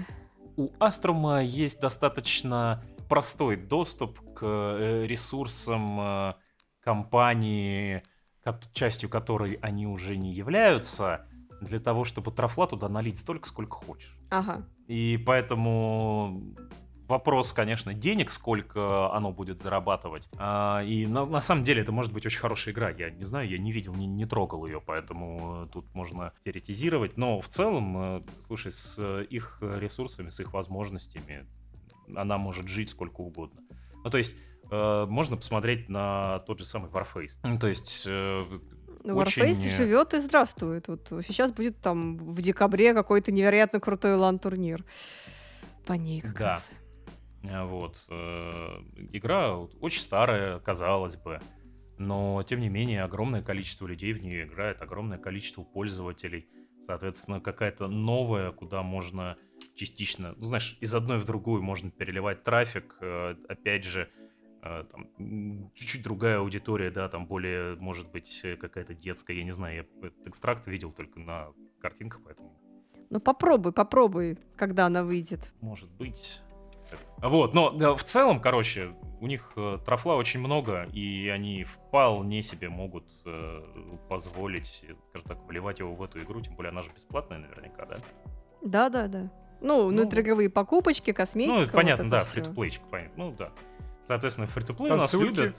Все круто. Я думаю, что все у нее будет хорошо. С точки зрения, сколько она будет, там, как она будет перформить, как она будет зарабатывать деньги, ну, это надо смотреть уже на внутриигровую монетизацию. Она может быть хорошо настроена, плохо настроена, но в целом э, мыло умеет с этим работать, поэтому я думаю, что хорошо этой игры. То есть победит ли она Fortnite? Ну, конечно, нет. Но то, что она будет э, каким-то продуктом, который вполне себе существует, в который люди играют, заносят какие-то деньги, да, я в этом абсолютно уверен. Ну, если не произойдет чего-то там сверхъестественного. Не-не, конечно, хочется, чтобы проекты действительно находили своего, так сказать, игрока. Тут вопрос именно вот позиционирования, как это так правильно подать, чтобы реально э, люди вокруг поняли, что это все-таки другое что-то. Потому что по трейлерам, конечно, немножечко это сложно. Да, причем там трейлер начинается там «Добро пожаловать!» И ты хочешь сказать в Night City, но то нет, не да, в Night City, да, да. в другое место. Окей, ладно. Давай тогда кратенько расскажешь, с кем вы сейчас работаете, если это позволяют идеи и прочие вообще договоры и прочее, прочее. Хороший вопрос, что там позволяет. Я такой, открываю свиток, развер...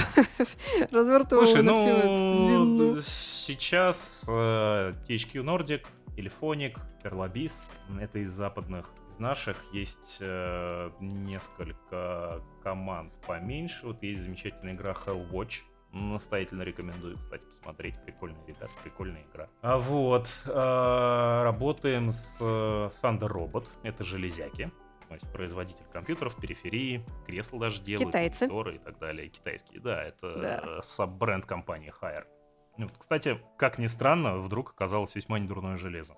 Я, если честно, был удивлен. Кто у нас сейчас еще? То есть, есть вот, э, ну, поскольку, видишь, контракты сейчас Э, коротенький. А, ну китайский есть Pate Games, э, Web3 такие чуваки тоже. ну, с ними должны начать, завтра должен быть созвон. Ну, поэтому так потихонечку, потихонечку что-то что делается. А тогда такой вопрос. Я уже помню, что ты отвечал на него ответом, все зависит от цели, да, от того, что хочет компания, да. но все же. Какие основные пиар-инструменты на текущий момент вы используете для продвижения? Конкретизируй. Ты хочешь понять просто э, какие-то способы или, не знаю, конкретную софтину? Нет, софтину, наверное, мне не интересно. Ну вот, условно, приходит к тебе запрос, и вот ты, ты, ты там разбираешь, и такой, я вот предлагаю здесь вам, не знаю, медийное присутствие, а здесь, там, не знаю, блогеров давайте попробуем. Ну, вот в этом ключе. Слушай, ну, а, как я уже говорил, у нас сейчас а, есть у всех сложности с а, какими-то бюджетами ввиду разного всякого. Вот, поэтому медийка и платные блогеры практически отсутствуют. И, соответственно, остается только линейный пиар, то есть это какие-то пресс-релизы, ключики, ну, то есть э, пресс-релизы, ревью компании или превью компании, в зависимости от э, того, что происходит. Э, какие-то интервью, но их, опять же, стало достаточно мало ввиду того, да, что... я тоже обращаю внимание, что мало действительно. Очень, очень мало стало. хотят общаться с э, российскими медиа, к сожалению. Хотя мне вот категорически не ясна эта позиция, но, опять же, просто вот на всякий случай, чтобы в Твиттере не подписали. Не вспоминаться ситуация с Киберпанком. Да-да-да-да, я тоже хотела про нее сказать. Про последнее, так когда с этим было, с обновлением, да? Ну, не, по-моему, обновление вышло позже. Я просто вспоминаю, я не помню, Гамак или какой-то другой сайт приезжали на презентацию Киберпанка, вот, по-моему, то ли в этом году, по-моему, в ну, этом. Это, судя по всему, Геймгуру, и, и это да, был да, да, какой-то да, комик-кон да, да, это вот эта история. Да. А, ну, я, я не помню таких подробностей. Ну, вообще, там была история в том, что наши российские журналисты договорились о встрече, но в итоге их там все начали как можно больше игнорировать. Вот это, Сначала да? все нормально шло, но когда время закончилось, они такие, ну, типа, мы из России, скажите что-нибудь э, игрокам из России. Ну, ну чё, промямлил, не совсем так. И Там, всё. если почитать, э, собственно, материал э, на GameGuru, э, я вот здесь вот э, при всей моей любви к э, парням, но я считаю, что они не правы в этой конкретной ситуации, потому что, ну, и а- они не правы, и там был огромный косяк, собственно, пиарщиков э, CD Projekt. Они разговаривали с, э, м, я не помню, какая там конкретно должность, короче, с человеком, который занимался квестами в Киберпанке, и вот они общались-общались, и потом такие, ну, вы же знаете, да, что там вот э, из-за боевых действий на Украине м, CD Projekt э, перестал работать в России, там бла-бла-бла, и, короче, начали чувака грузить про политоту. И вот, во-первых, зачем ты это делаешь? Во-вторых, ты задаешь эти вопросы не какому-то там, я не знаю, SEO компании, который принимает решение. Это просто сотрудник, который выполняет какой-то свой кусок работы. Он делает квесты. Он не может тебе ничего сказать. Он там, у него свои, своего мнения может вообще не быть. Он может быть против того, что его компания делает. Неважно. То есть они в очень неудобную ситуацию поставили, собственно, своего коллегу, у которого они брали интервью. Ну и то, что там не было пиарщика City Project, который просто им дал бы по шапке и сказал, типа, так, парни, вот с политотой нафиг отсюда. И вынужден был уже только потом как-то там что-то пытаться из этой ситуации выйти. Ну, то есть, я считаю, что геймгуру в этой ситуации поступили очень некорректно, прежде всего. Пиарщики CDP тут, э, собственно, тоже поступили неправильно. Они прежде всего должны были присутствовать на этом интервью, они должны были понимать, кто пришел на это интервью, что это за издание, откуда это издание, и принимать решение до, собственно, того, как они начнут разговаривать и понимать все риски, которые. Вот. Поэтому, ну, да. Гимгуру, получается, как будто из ниоткуда возникли, из ниоткуда начали задавать вопросы и все. Да не, ну они, слушай, они хот- хотели Просто я не понимаю, как они могли допустить... э, Они должны были понимать, что за издание. Как пиарщики это пропустили? А, смотри, здесь я могу только теоретизировать. Первое, что да, они просто не проверили, кто это и что это, и это косяк. А второе, они проверили, но такие типа, окей, люди просто хотят поговорить про квесты, там, про игру, то есть провести какое-то интервью. Вот, но что они должны были сделать, это там должен быть пиарщик, который вот стоял бы рядышком, дышал в шею этим журналистам, чтобы они не задавали глупых вопросов. Под дулом пистолета. Не-не, это не под дулом пистолета. Слушай, на самом деле, вот если взять э, какие-то большие серьезные компании, э, не знаю, в- тот же самый PlayStation, всегда, когда кто-то из взрослых давал интервью, ты стоишь рядышком и слушаешь, какие вопросы задают, что человек отвечает. Если вдруг задается какой-то неправильный вопрос, то ты такой, ой, знаете, а у нас а, время-то как раз закончилось, всем спасибо, и такой под локоточку его взял и вывел. Но мы же только начали. Не-не, э, надо контролировать, потому что, потому что могут быть последствия у подобных, э, подобных высказываний. Если у тебя какое-то лицо, занимающее позицию в какой-то большой компании, э, которая, например, на IPO, говорит что-то, это может очень сильно повлиять на стоимость акций, например. Ну, то есть, там, я не знаю, представляешь, SEO PlayStation такой, да, Xbox, конечно, получше. Ну, то есть на следующий день просто он такой вот этим высказыванием, э, не знаю, стоил пары ярдов своей компании. Просто потому что акции такие на полпроцента. Пуньк. Вот, все. Вспоминается, как кола приходила в Россию впервые. Совсем как Пепси. И надо ну, да. фильтровать базар, так сказать, очень сильно. Ну, кстати, совсем как Пепси, это может быть не самый плохой вариант был. Потому что на рынке э, советском слэш российском была Пепси-кола. Что такое Кока-кола, никто не знал, была Пепси. И ты вот мог... Это могло быть правильно, что Кока-кола это как Пепси, только лучше.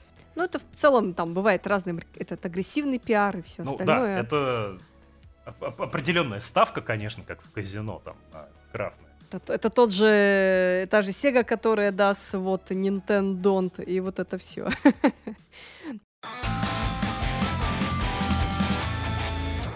Кстати, к слову, про Nintendo. А, вполне понимаю, Коля, что ты можешь не знать ответ на этот вопрос, а, потому mm-hmm. что, может быть, не следил. Но все-таки, а, опять же, до 21 года а, была такая сущность, как Nintendo Россия, 22-го, звездочка. Была такая сущность, как Nintendo Россия, которая что-то тоже делала, да, ну и сейчас продолжает делать через да. ачивку.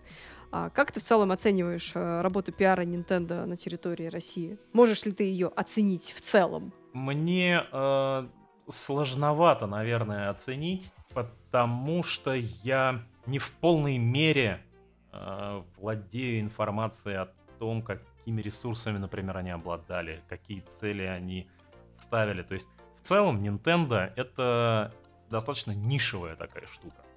Все еще, есть, да. Все еще, да. Поэтому не знаю, но они, они определенно что-то делали. Они определенно всегда э, были в прессе. Они, они работали с какими-то инфлюенсерами, которые являются фанатами Nintendo. Безусловно. То есть я видел, что они собирают, приглашают какими-то косплеерами. То есть они вели какую-то деятельность. Оценить очень тяжело, я не знаю. То есть были ли они там, не знаю, на Первом канале в 9-часовых новостях, условно? Ну, наверное, все-таки нет. С другой стороны, надо ли им это? Наверное, тоже нет. Наверное, вполне себе здорово работали и справлялись с тем, что а ты бы хотел попробовать э, немножечко откатиться и попробовать себя в роли пиар-менеджера Nintendo России? Ты знаешь, наверное, нет, потому что я не очень... Я не очень про Nintendo. Ну вот, расходимся, получается. Ой, все. Шел второй час подкаста. Коля говорит, я не очень про Nintendo. И мы такие, понятно. Ну, хорошо, что случилось ближе к концу, да. У меня Nintendo это SNES. Вот это прям, да, когда когда Nintendo было в моей жизни. И то у кореша. Э, вот. А там 3DS или свечи я не могу придумать. У меня просто нет сценария использования. Потому что если куда-то ехать, то на автомобиле, а если дома, то у меня есть э, нормальный полноразмерный компьютер, зачем мне вот этим всем заниматься. Вот. Плюс, э, наверное, игры Nintendo все-таки, они немножечко не про меня. Я люблю что-нибудь такое более хардкорное, какие-то стратегии такие, еще что-то есть это все-таки в меньшей степени Nintendo. Хорошо, но Nintendo тоже есть стратегия. Могу тебе посоветовать пикменов как вариант поиграть, особенно в коопе, Пикменов в стратегия? часть. Пикмены это же там, где вот эти вот человечки бегают, да? И... Ну, ну, это почти стратегия. То есть у тебя там есть стратегическое какое-то мышление. Я под понимаю, не знаю, какие-нибудь Crusader Kings, понимаешь, где ты такой сел и 50 часов спустя такой... Ну, а? блин, ну, ну давай не будем в крайности. Это, это такая... Это знаешь, как вот, вот у тебя есть покемон, вот у него есть три стадии эволюции. Там, не знаю, твои Crusaders это уже последние, а Пикмен это первое. Ну вот да, понимаешь, все, я обречен. Я обречен, я играю на компьютере. Нужно быть открытым к новому, неизведанному. Мне так говорили парни в подворотне и показывали какой-то шприц. Нет. Давай не будем сравнивать эти вещи. Я тебе колодца не предлагаю. Слушай, ну, не знаю, правда, я вот... Ну, ну не мое. Не мое. Все мы так думали Я вот- когда-то. Я вот тоже думала когда-то, что Nintendo не мое. Но что-то пошло не так. Хорошо. Давай так. Давай так, смотри. Ладно, ладно, не буду тебя мучить. Нет, Да подожди. не, давай помучим. Скоро Новый год. Ты такой, а, виш-лист, фи- виш-лист у меня в описании, да? Nintendo. Switch, э, Pikmin 4. И тогда поговорим. Да-да-да. Ну, дорогой подарок получится, Коль. Ну, ты же хочешь новых адептов в секту. А Яша тебе скажет большое человеческое спасибо. Сомневаюсь. Слушай, ладно, ну, на самом деле Яша крайне приятный человек. То есть я не знаю, никогда не работал, говорят, что он достаточно жесткий в работе, но вот так вот в каком-то общении, ну, реально хороший мужик. Он просто пытается казаться таким. Ну да ладно, мы не будем это. Не Обсуждать. знаю. Да-да. Кормит, поет, анекдоты рассказывает, что еще надо. Ну, Замечательный человек. Я думаю, да, что лучше оставаться на этом уровне, и этого достаточно. Слушай, Коль, а прежде чем перейдем к общим вопросам, у меня есть не- небольшой провокационный вопрос. А, периодически, когда ты тебе дают ключи, чтобы раздать им прессе, ты пишешь письма и такой, доступна такая-то игра. Сколько ключей выслать? Как это родилось? Да, это наш, это наш на- маленький внутренний мем, локальный, я бы так сказала. Ты действительно готов кучу ключей просто отдать? Когда Коля пишет каждый раз, сколько Ну да, ключей А выслать. почему нет? Вау. Не, Прикол. ну, слушай, давай так, если ты скажешь, типа, пришли мне 100, я у тебя спрошу, а тебе зачем? Это безусловно, но если ты скажешь, там, типа, 2 или 3, ну, окей, надо, значит, надо. А объ- объясню, откуда это, откуда это родилось. А, Давай. это знаешь, как вот, эм, если ты придешь в магазин и задашь там какой-то вопрос, а вот, э, не знаю, посоветуйте мне вот э, карандаш. И тебе человек начнет там рассказывать, что вот там, карандаш, там, такой он весь классный, замечательный и так далее. Если он тебя спросит, ну вы будете брать карандаш или нет, ты подумаешь, а мне вообще нужен этот карандаш? А если он тебе скажет, так тебе сколько? Один, два, три, может, пять возьмешь? Ты такой, типа, блин, ну, пять, наверное, много, но парочку я бы взял. Это вот из этой серии. Да не, ну просто еще тоже сформулировать. Вот, вот представь себе, есть ключи. А, тебе прислать, вот я такой отправляю эту рассылочку, тебе прислать ключ? И такой, «Да нет. Такой, что-то я не хотел. А когда такой, сколько тебе прислать? Ну, пришли один. Не знаю, ну, как-то. Предполагается, что это как минимум, давайте так, как минимум, э, вы уже далеко не первые, кто это, этот вопрос мне задает. Да ладно, серьезно? Значит, конечно. Ты что, все же постоянно ржут на эту тему. Я думала, что это мы такие уникальные снежинки. Да нет. Ну, в смысле, да. Знаешь, как в бойцовском клубе. Уникальная красота снежинки — это не про вас. Давайте это вырежем, пожалуйста. Еще. Я-то Не, пошутил. мы оставим, мы это оставим. Пусть Да. живет. Пусть все знают, как ты относишься к людям вокруг себя. Ой, ладно, Кристин, давай Ладно, уж не ладно. будем. Да я шучу, господи. Столько лет! Столько лет. И где мы сейчас? Ну, на самом деле, мы там, где мы должны быть.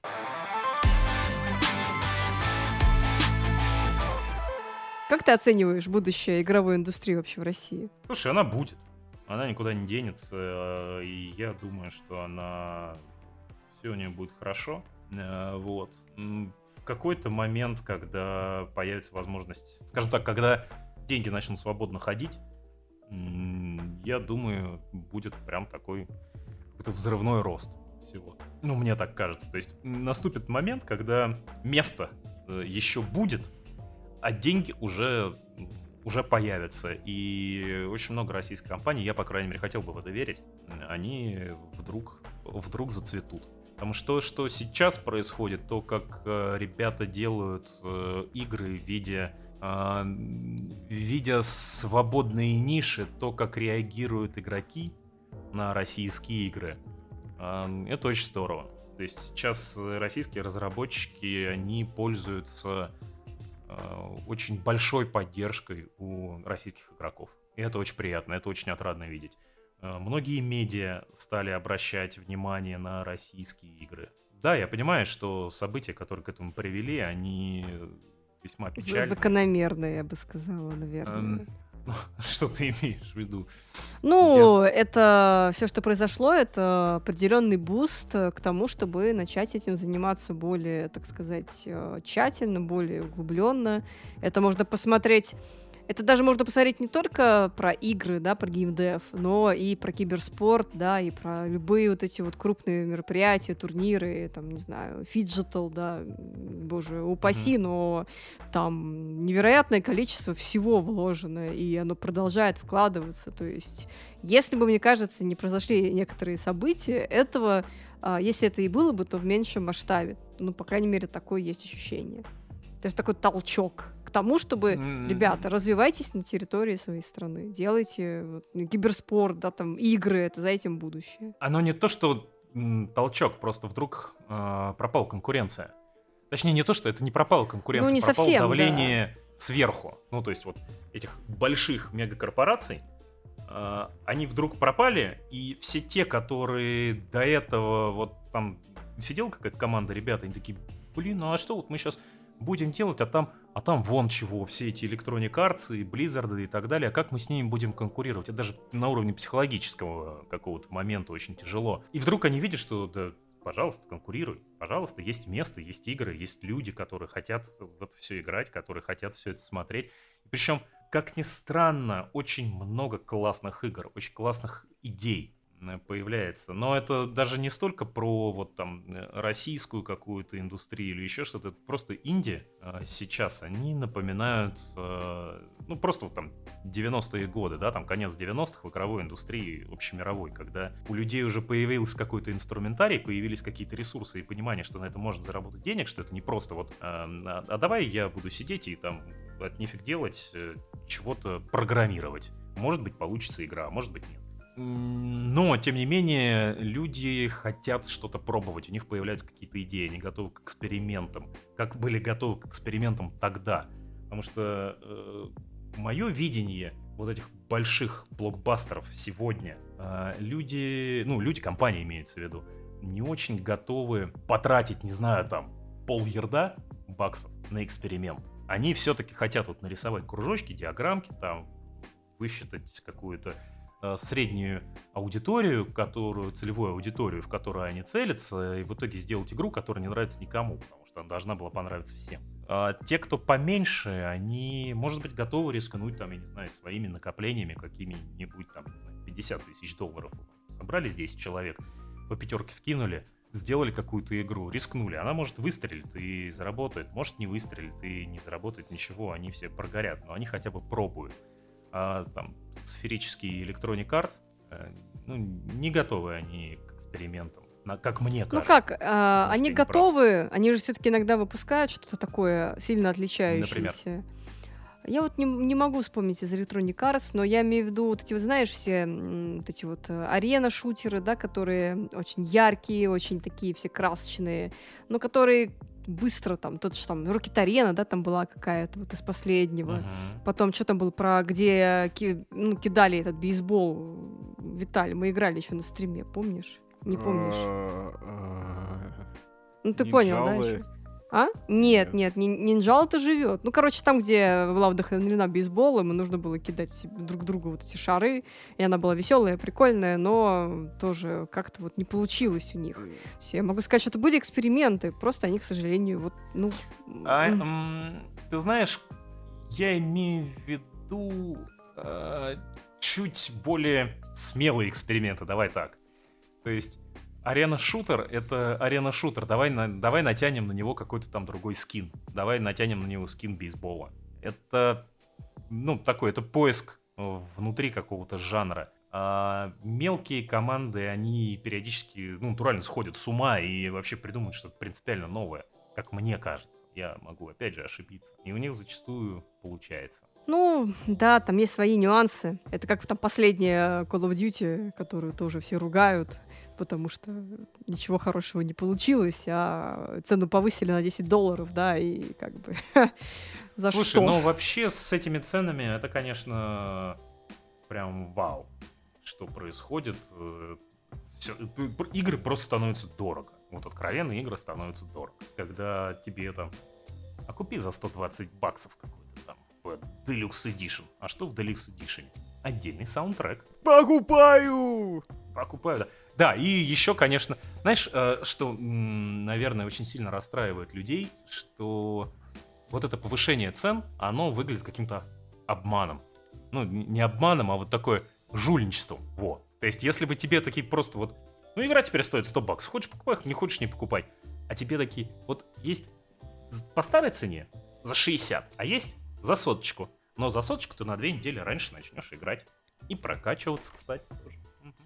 А когда все вот эти нищеброды зайдут, у тебя уже скин с перьями. И вот ты такой думаешь, что, блин, ну это как-то вот... Это как нечестно, что ли. Ну, бабки решают. ну, бабки решают, базара нет. Это прям факт, я всегда это говорил. Что у кого деньги, тот прав в конечном счете. Но им надо же как-то, ну, как-то за- заманивать условно. Вот мы даем вам ранний доступ. И тот, кто очень сильно ждет эту игру, хотя вот вопрос, да, это все в основном такие игры, которые можно и подождать, ничего страшного Ну вот, не ну, случится. смотри, Starfield. Вот Starfield. Так, Starfield. Ты, мо- ты мог за сотку, по-моему. Ну ладно, может быть не сотку, не помню уже там точно сколько, но дороже. Начать на неделю раньше играть. И получал, собственно, ничего. И вот э, все стримеры купили на неделю раньше, ну потому что это хайп, надо делать бабки. Они Конечно, да. на этом зарабатывают. Окей. А, Вот. А остальные люди, вот они как-то, типа, я жду, и, и- и меня за это наказывают э, деньгами, там, 30 баксов сверху. Ну да, в Game Pass е она была на старте, ну вот как вышла, так и это. Ну А да. Все остальные уже играли, и ты, да, действительно смотришь на этих блогеров и думаешь, а я вот в Game Pass е жду. А у меня других вариантов нет. Ну, кроме того, как купить, но смысл тратить кучу денег, если ты можешь просто подождать, там, не знаю, 10 дней, и у тебя она будет бесплатно в Game Pass е. Ну, бесплатно, условно. Да, тебе уже Ну, заспойлерили, что игра говно при всем при этом. А, да-да-да, да. Ты такой, нет, я сам попробую, и я сам сформирую свое мнение. Я Вы в играли? Делюксе покупал Хогвартс Легаси. Там доступ на три дня раньше был. Но, в свое оправдание я скажу, что я купил эту игру за 2000 в Делюкс издании. Я такой решил, ну, типа, разница в 300 рублей, типа, ну, я заплачу. Я давно ждал подобную игру по Гарри Поттеру, поэтому на эти мои деньги Не, ну когда у всё. тебя есть какое-то там условно персонализированное отношение, ты это понятно, что ты там купишь, ну как вот обычно ты ждешь какую-то игру, и ты такой, о, коллекционку куплю, потому что я ее ждал невероятно. Вот. По поводу Старфилда я немного поиграла, да, но мне не зашло. Да и Виталий тоже поиграл. Я прошел до титров. Вот, он даже прошел до титров. До начальных? Нет, до конечных в огромных кавычках. Потому что это рогалик, по сути. Мгм. Не, я как-то не осилил. Я часов в 6 Ну, опять же- играл и такой. Но опять же, надо понимать, что единственная игра от беседки, в которую я играл, прошел полностью, это Skyrim. Ну, про- полностью это я имею в виду до конечных титров. И поэтому как бы мне нормально было, даже несмотря на все эти подзагрузки и тому подобное. Мне нормально. Это не шедевр, но типа бесплатно. Выстегивала, я ее поставил на хард, то есть не на SSD-шник, а на блины. И он мне хард гонял просто вот на 100% постоянно, и из-за этого она дико тормозила, и я прям такой, что? Зачем? Как? Ну, у меня в ноуте стоит SSD, так что нормально. Мне там Ну загрузка вот на она, 75 она на харде, она просто не может работать нормально.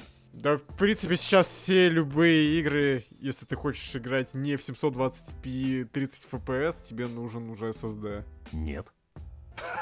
Ну как нет? Везде. Ну так SSD, нет, ну. SSD. Какие новые игры ты играл, что там не требуется SSD для высокого разрешения и FPS? Любые, не знаю, что я там последний играл. Подожди, сейчас я... Мне надо посмотреть, что я там последний играл. В моем мире все спокойно играется на Armored. Core 6 отлично работает. Пожалуйста, вообще никаких проблем. Так, а что у него в системниках? Понять, чтобы я еще системки смотрел. Ну вы что, издеваетесь? Действительно. Ну, не раб... ну, указано, Не, что ну, там слушай, нужно 40-90 в Опять же, хорошо, давай поговорим о системных требованиях. Давайте Ну, не будем. Пожалуйста. Давайте я переведу ваш технический разговор. SSD, Давай. кстати, не требуется. Вот. Все, Виталия, давай не это, не Можно? накидывай этого в печку углей.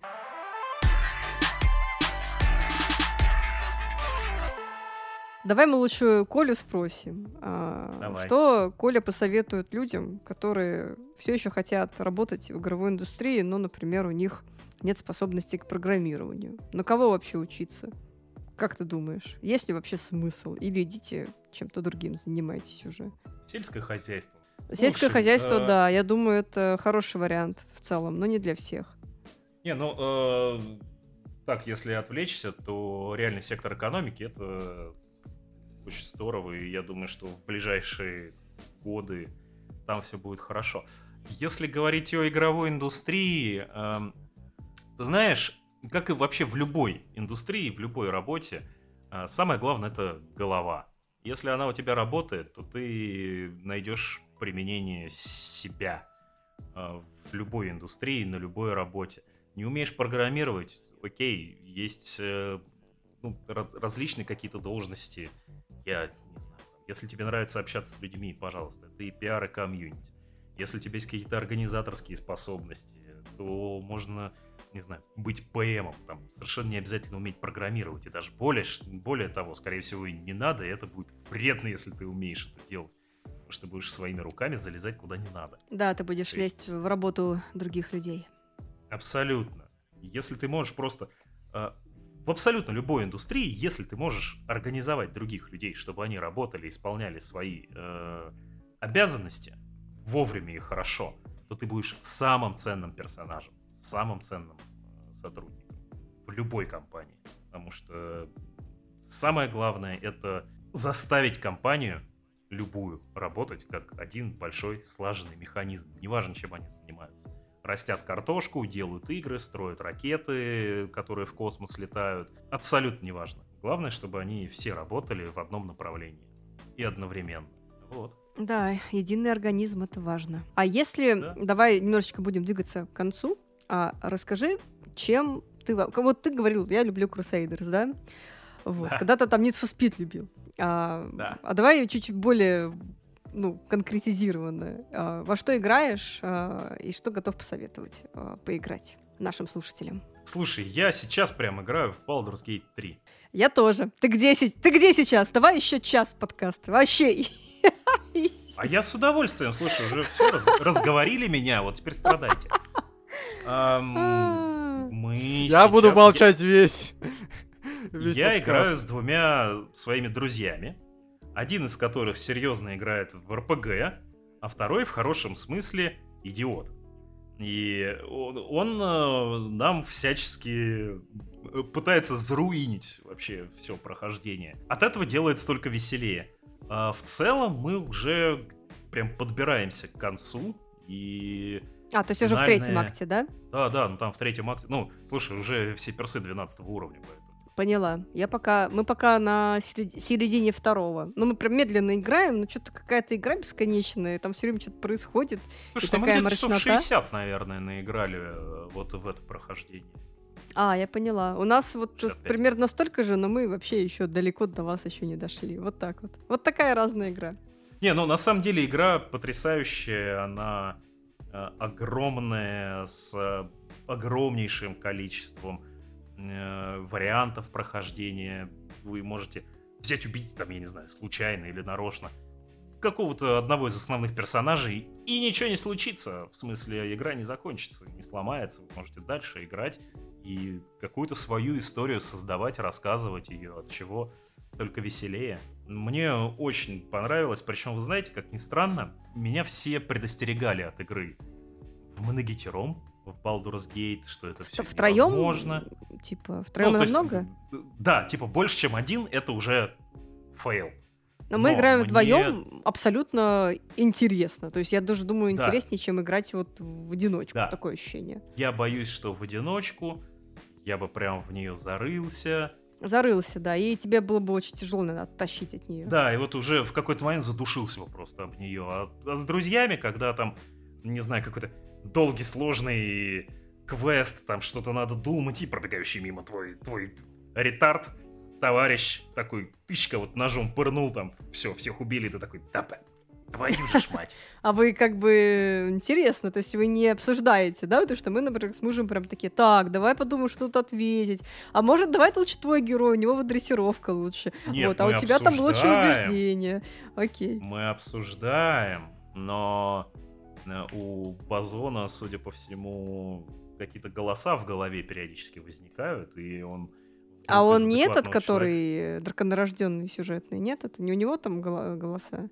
возникают в голове. Нет, блин, драконорожденный я, я зафейлил, когда я создавал персонажа, я вот этот Dark Temptation, темный да. соблазн.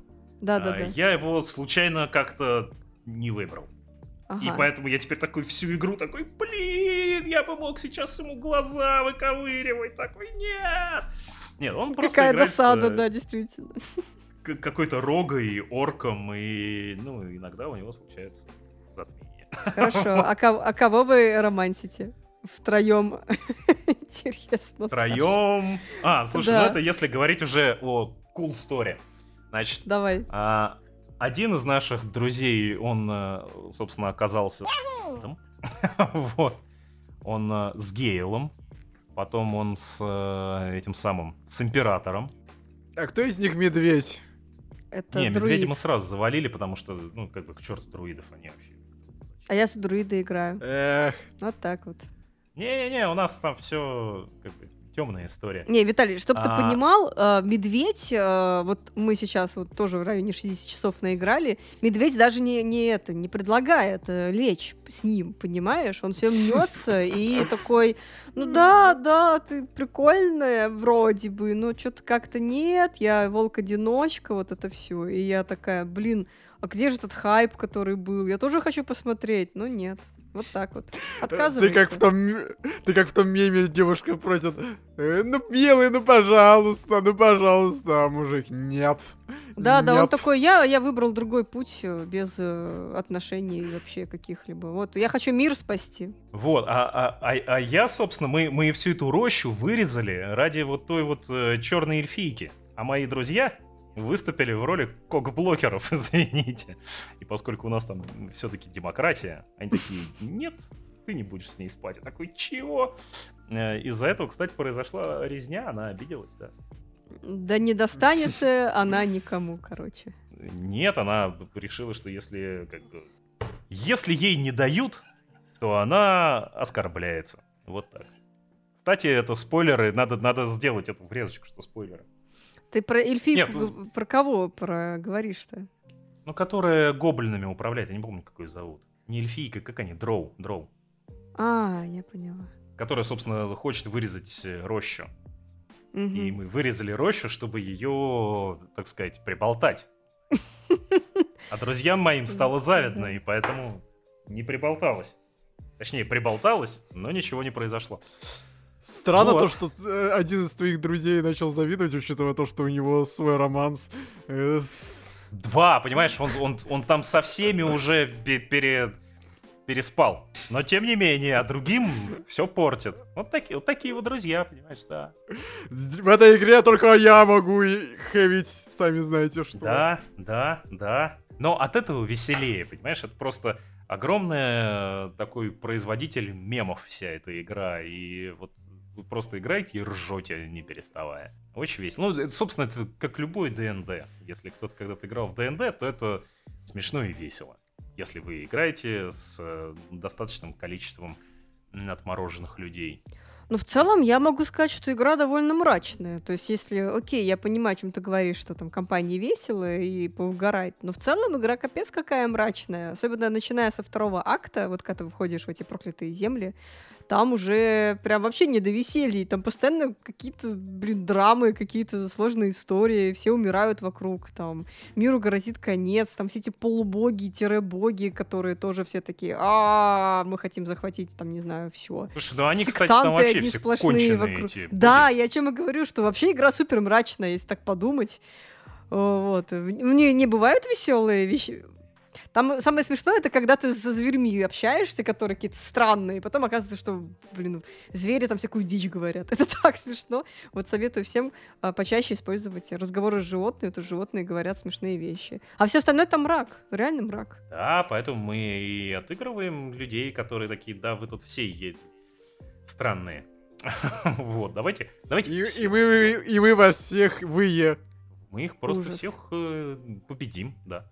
Не, ну там, э, там реально мотивацию у всех персонажей, они такие вызывают э, сомнения.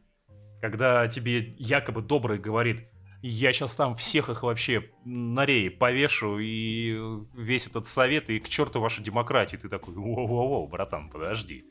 Да ты уверен, что ты хороший? И вот так вот, да, все очень неоднозначные, поэтому как раз-таки оно и дает простор для Э, для отыгрывания, для вот того самого ролл-плей. Ну да, да, это вот после этого вообще в целом после релиза Baldur's Gate опять вот супер они и так были популярны, но как будто бы еще стали популярнее все эти ДНД а, истории, когда там сидишься и просто вот не знаю на день погружаешься вот в эти миры, а, наряжаешься сам, и это реально прикольно. Вот и благодаря Baldur's Gate ты можешь в принципе все вот, понять, как это работает. Единственное, что бесит, это конечно кидание этого несчастного кубика когда ты такой, я ловок, умен и так далее, и тебе просто один выпадает, и ты больше ничего не можешь сделать, потому что если тебе выпадает единичка, то все, как бы ты лох и забей вообще.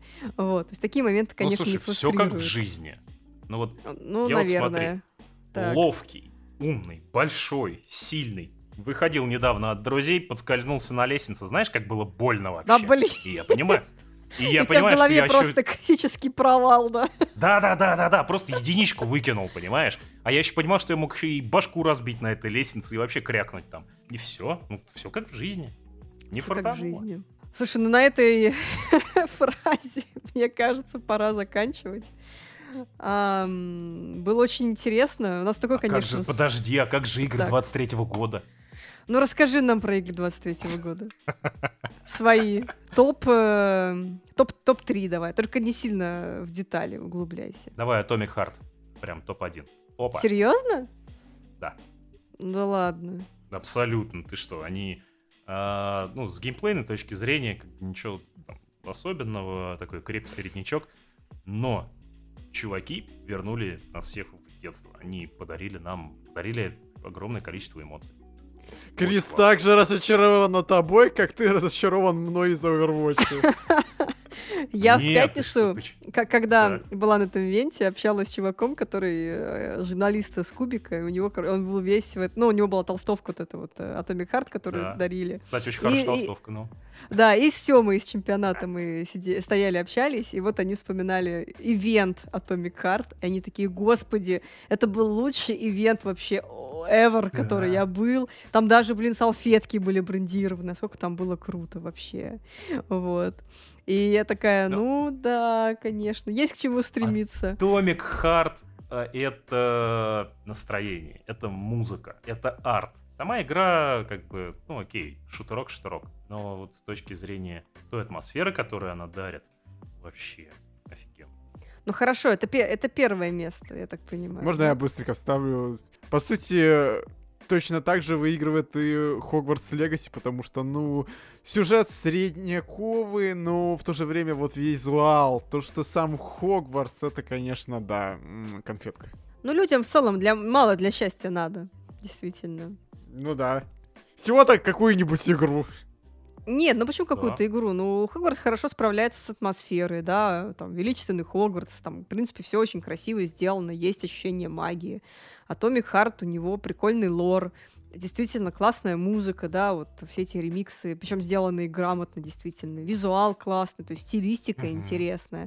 То есть здесь я супер согласна. Но вот геймплей мне вот не зашел. Не, ну геймплей там ничего нету, в смысле, да, это, да. ну, Шутан, я поэтому шутан, надеюсь, да, что, что вот в Atomic Heart 2, я так понимаю, она уже будет и все такое. Что там в этом плане... Эксклюзивный анонс в подкасте Atomic Heart 2. Не, мне кажется, там чуть ли не говорили уже об этом, что будет Atomic Heart 2, нет? Но они говорили, что они хотели бы работать над, над продолжением.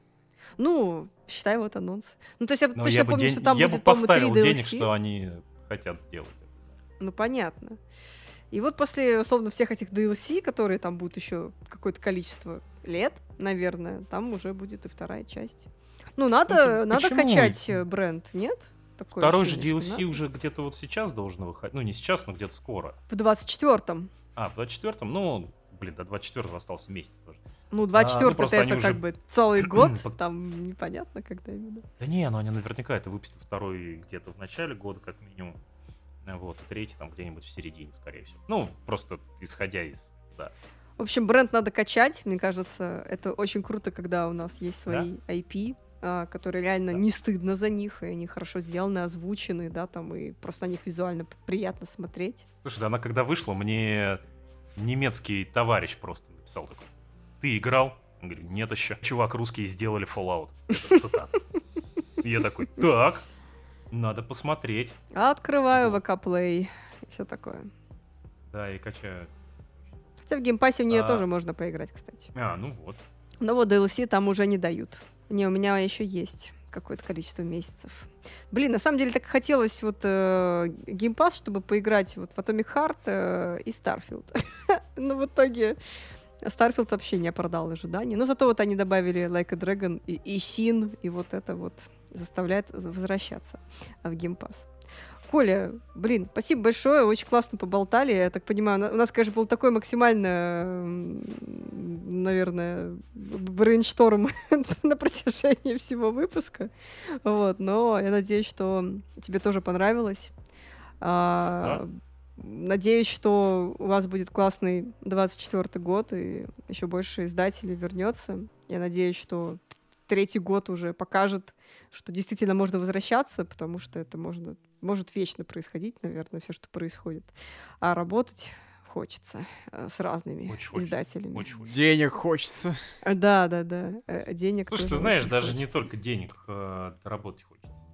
То Понимаю, есть, понимаю. Деньги деньгами, хочется прям поработать. Э, Запустить какую-нибудь невероятную крутую AAA игру, сделать классный ивент а Atomic Heart, э, напечатать на салфеточках логотип себя, Фэтпони. Блин, да у меня... Слушай, у меня был в свое время была идея такого ивента потрясающего. Могу рассказать, если хочешь. Давай. Только в двух словах. В двух словах. Была игра, которая называется, называлась Mandate, и была она про возрождение старых династий, то есть там Османы, Романовы и так далее, которые в космосе там что-то делали. Вот, и чуваки рассматривали, э, если бы игра вышла когда-нибудь, они рассматривали вариант сделать э, launch event в Питере, э, в Петергофе. И то есть, представляешь, когда вот эти вот чуваки там, на привозят, в Петергоф, вот они выходят с кораблика, там, не знаю, всадники там в форме э, какой-нибудь, не знаю, там, 19 века, 18 там, с факелами и так далее. И все это вот оформлено еще в некой такой э, имперско, но фантастическом ключе. Вот это вот было бы уважение, как мне кажется. Да, это было бы действительно классный, классное погружение в атмосферу. Да. Но это было бы невероятно дорого. Но это уже другой вопрос.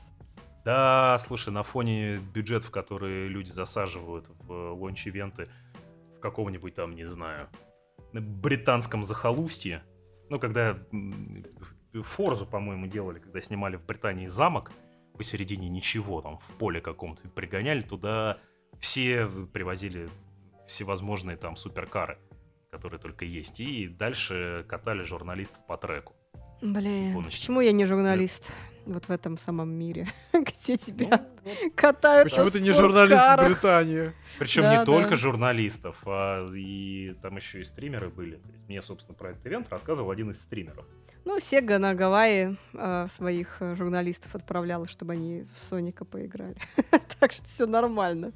Вот там, вот, а где- ты говоришь, как «Пф, Петергоф. Да-да-да, на фоне этого на вообще сдачу его сделать можно после Гавайи. Согласна.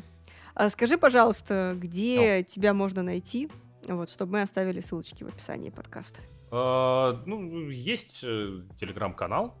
Будет ссылочка, не знаю, где еще? Что, что, что еще принято оставлять? Ну, тогда оставим сайт и телеграм-канал, подписывайтесь. Да. кстати. Можно на стрим заходить, я там матом ругаюсь. Поэтому... А что ты стримишь, кстати? Да всякое, знаешь. Бывает, что что-нибудь актуальненькое, а бывает, что что-нибудь по любви. А, ну вот, например, вот сейчас вот Первый раз в Last of Us, да. Серьезно? Я в Last of Us не играл. Первый раз? Да. Капец. Это сколько прошло лет-то с первой части вообще? Очень давно. Давай глянем. Ну, В слушай, я... 2013 выходила. 10 лет назад? А, ну там же сейчас недавно выпустили какую-то новую версию очередную. Да. Ну там ремастер, На собственно. Да, да, да. Да, я на ПК же, понимаешь, сансоли эти ваши богомерзкие. КК Геймер. Понятно, Я расходимся. так понимаю, ждешь вторую часть, да? Да, вот еще скоро вторая. Слушай, ну что говорить, у меня ПК с 91 года. Не обновлялся, На- на надеюсь. комплекте Все тот же, который был в 91 году. Ну, кстати, у меня комп, который сейчас, ему 6 лет. И он вообще замечательно себя чувствует. Да, было бы, конечно, печально, если бы за 6 лет э, устройства выходили из строя, были бы уже не актуальны. Ну, ты знаешь, э, в целом э, разработчики стремятся к этому. Ну, потому что когда ты видишь минимальные требования 3080, ты такой, чего? Ты такой, на своей 1070 поиграю. Ладно, шучу, это у меня 1070. Не, ну у меня 1080 Ti, но все-таки как-то уже казалось бы, что старенькая, а ну нет, он циклирует. Да, я вообще вот... Я, нет, я на компе не играю. Мне комп чисто для работы, для всяких там монтажек. Вот, более чем достаточно. А все остальное — консоли, PlayStation 5, Xbox Series S и Nintendo Switch. Вот так и живем. Ну, надеюсь, Коля, у тебя тоже Прям скоро хо- Nintendo Switch. Хочешь тебя пожалеть? Да? Что я не ПК-геймер. Конечно. Я была всю Я жизнь ПК-геймером стал ПК-геймером. год назад. Я вот была всю жизнь ПК-геймером, но потом в мою жизнь вошли в консоли, и как-то после этого вот даже не хочется. Вот я даже не могу себе представить, что я действительно сижу вот и не работаю, а играю. Мне вот даже в голове сейчас это. У меня компьютер ощ- а- ассоциируется вот как только с рабочим процессом, что я там что-то где-то набиваю, что-то там работаю, созваниваюсь. А вот э, а, а игровое место это диванчик и, и плазма 50 дюймов. Вот и, и все. И вот никак это теперь уже никак, в общем, не избавиться от этих мыслей. У меня ситуация такая была, то, что я до хрена лет, вот до прошлого года, вечно на всяких офисных ноутбуках. А потом, год назад, я купил себе ноутбук с 3070, ноутбучный, но все же 3070, и все, теперь кайфую. Это Legion, да, ты купила или что? А, Да. Мгм. Правда, я до сих пор не выплатил за него, но осталось полгодика всего. Полгодика всего осталось за ноутбук выплатить. Взял ноутбук в ипотеку. Получается так. Типа того. да. Ой, ладно, все, пора Всё, закругляться. Отпущу вас. От- Блин, Спасибо ну на большое, самом, добрый деле, человек. на самом деле было очень круто. Спасибо, Коля. Да, зовите Как пройдете оба. Baldur's Gate, э, вы можете сделать поляркаст. Мы можем, мы можем взять еще Ваню из игрологии, у Колю, и вообще просто пять часов подряд писать этот подкаст. Такое ощущение, что это даже мало. Вопрос, кто будет все это монтажить. Ну кто-кто? Андрюша наш любимый. Он столько денег запросит. Привет передай. Да, он же еще Baldur's Gate при этом не любит, ненавидит даже, наверное. Я буду монтировать то, что мне не нравится. Ладно, все, закругляемся. Всем спасибо, а, что слушали нас. Подписывайтесь на наши социальные сети, слушайте подкаст, оставляйте в комментариях а, какие-то, может быть, ваши истории а, или ваше видение на то, как а, вообще сейчас, а, что происходит с а, игровым пиаром в России. А, И просто И в. Gate.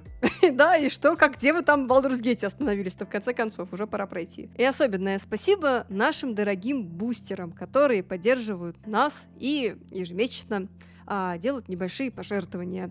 Это прекрасные люди на категории а, «Дорогой друг», это Миша Раб, спасибо большое. И, конечно же, наши дорогие суперзвездочки Максим Дубовой, Николай Попков и Антон Сахаров.